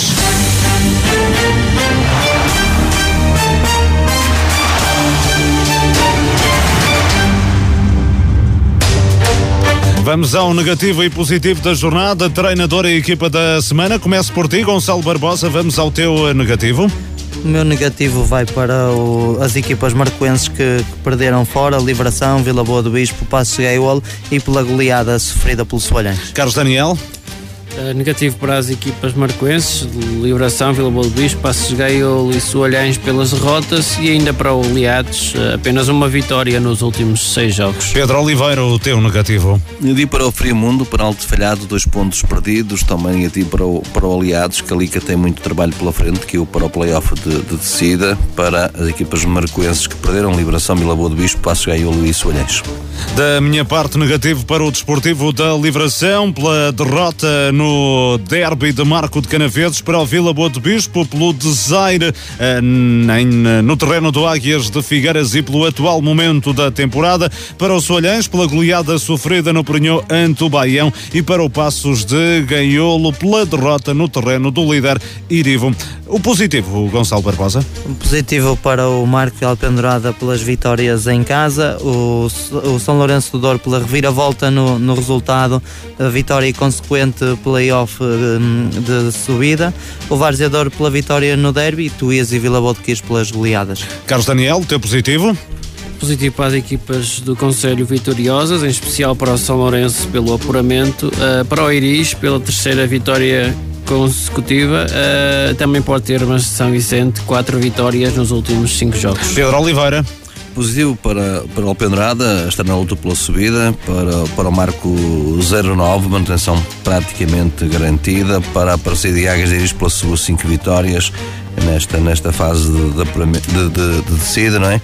Também para o São de uma palavra simplesmente, ou melhor, dizer uma são duas palavras, simplesmente fantástica o que está a fazer esta época para Vargedor pela vitória no derby do Conselho, a primeira vitória é no seu novo sintético e depois para o Vila Boa de Quires, que está bem e recomenda-se Tuías, dois jogos, duas goleadas para esses 35 gols marcados nesta jornada na segunda divisão da Série 3. Da minha parte, o positivo para o Alpendurada pelo triunfo sobre o Foz, mantém a segunda posição eh, da tabela, apenas a um ponto da liderança. Para o Marco 09, pelo triunfo sobre o Aliados Lordelo, reforça a liderança, termina o jogo sem sofrer golos para o São Lourenço do Douro, pela reviravolta em Recarei e pelo apuramento para a fase de subida para o Várzea Douro, pelo derby, pela vitória no derby do Conselho de Marco de Canaveses, Vila Boa de Quires, novo triunfo, não larga uh, na liderança par do Irivo e para o Tuías por nova goleada, desta vez frente ao Rãs. Gonçalo Barbosa, o treinador e equipa da semana, na tua opinião? Pedro Monteiro e São Lourenço Douro. Carlos Daniel? São Lourenço Douro e Pedro Monteiro. Pedro Oliveira. Hat-trick,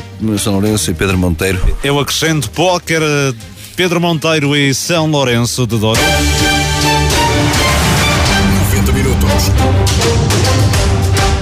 Final desta emissão de 90 minutos, despedidas de Pedro Oliveira, Carlos Daniel, Gonçalo Barbosa, Luís Miguel Nogueira. Foi um gosto enorme ter estado consigo. 90 minutos regressa de hoje a uma semana, se Deus quiser. Um forte abraço, uma boa semana para si.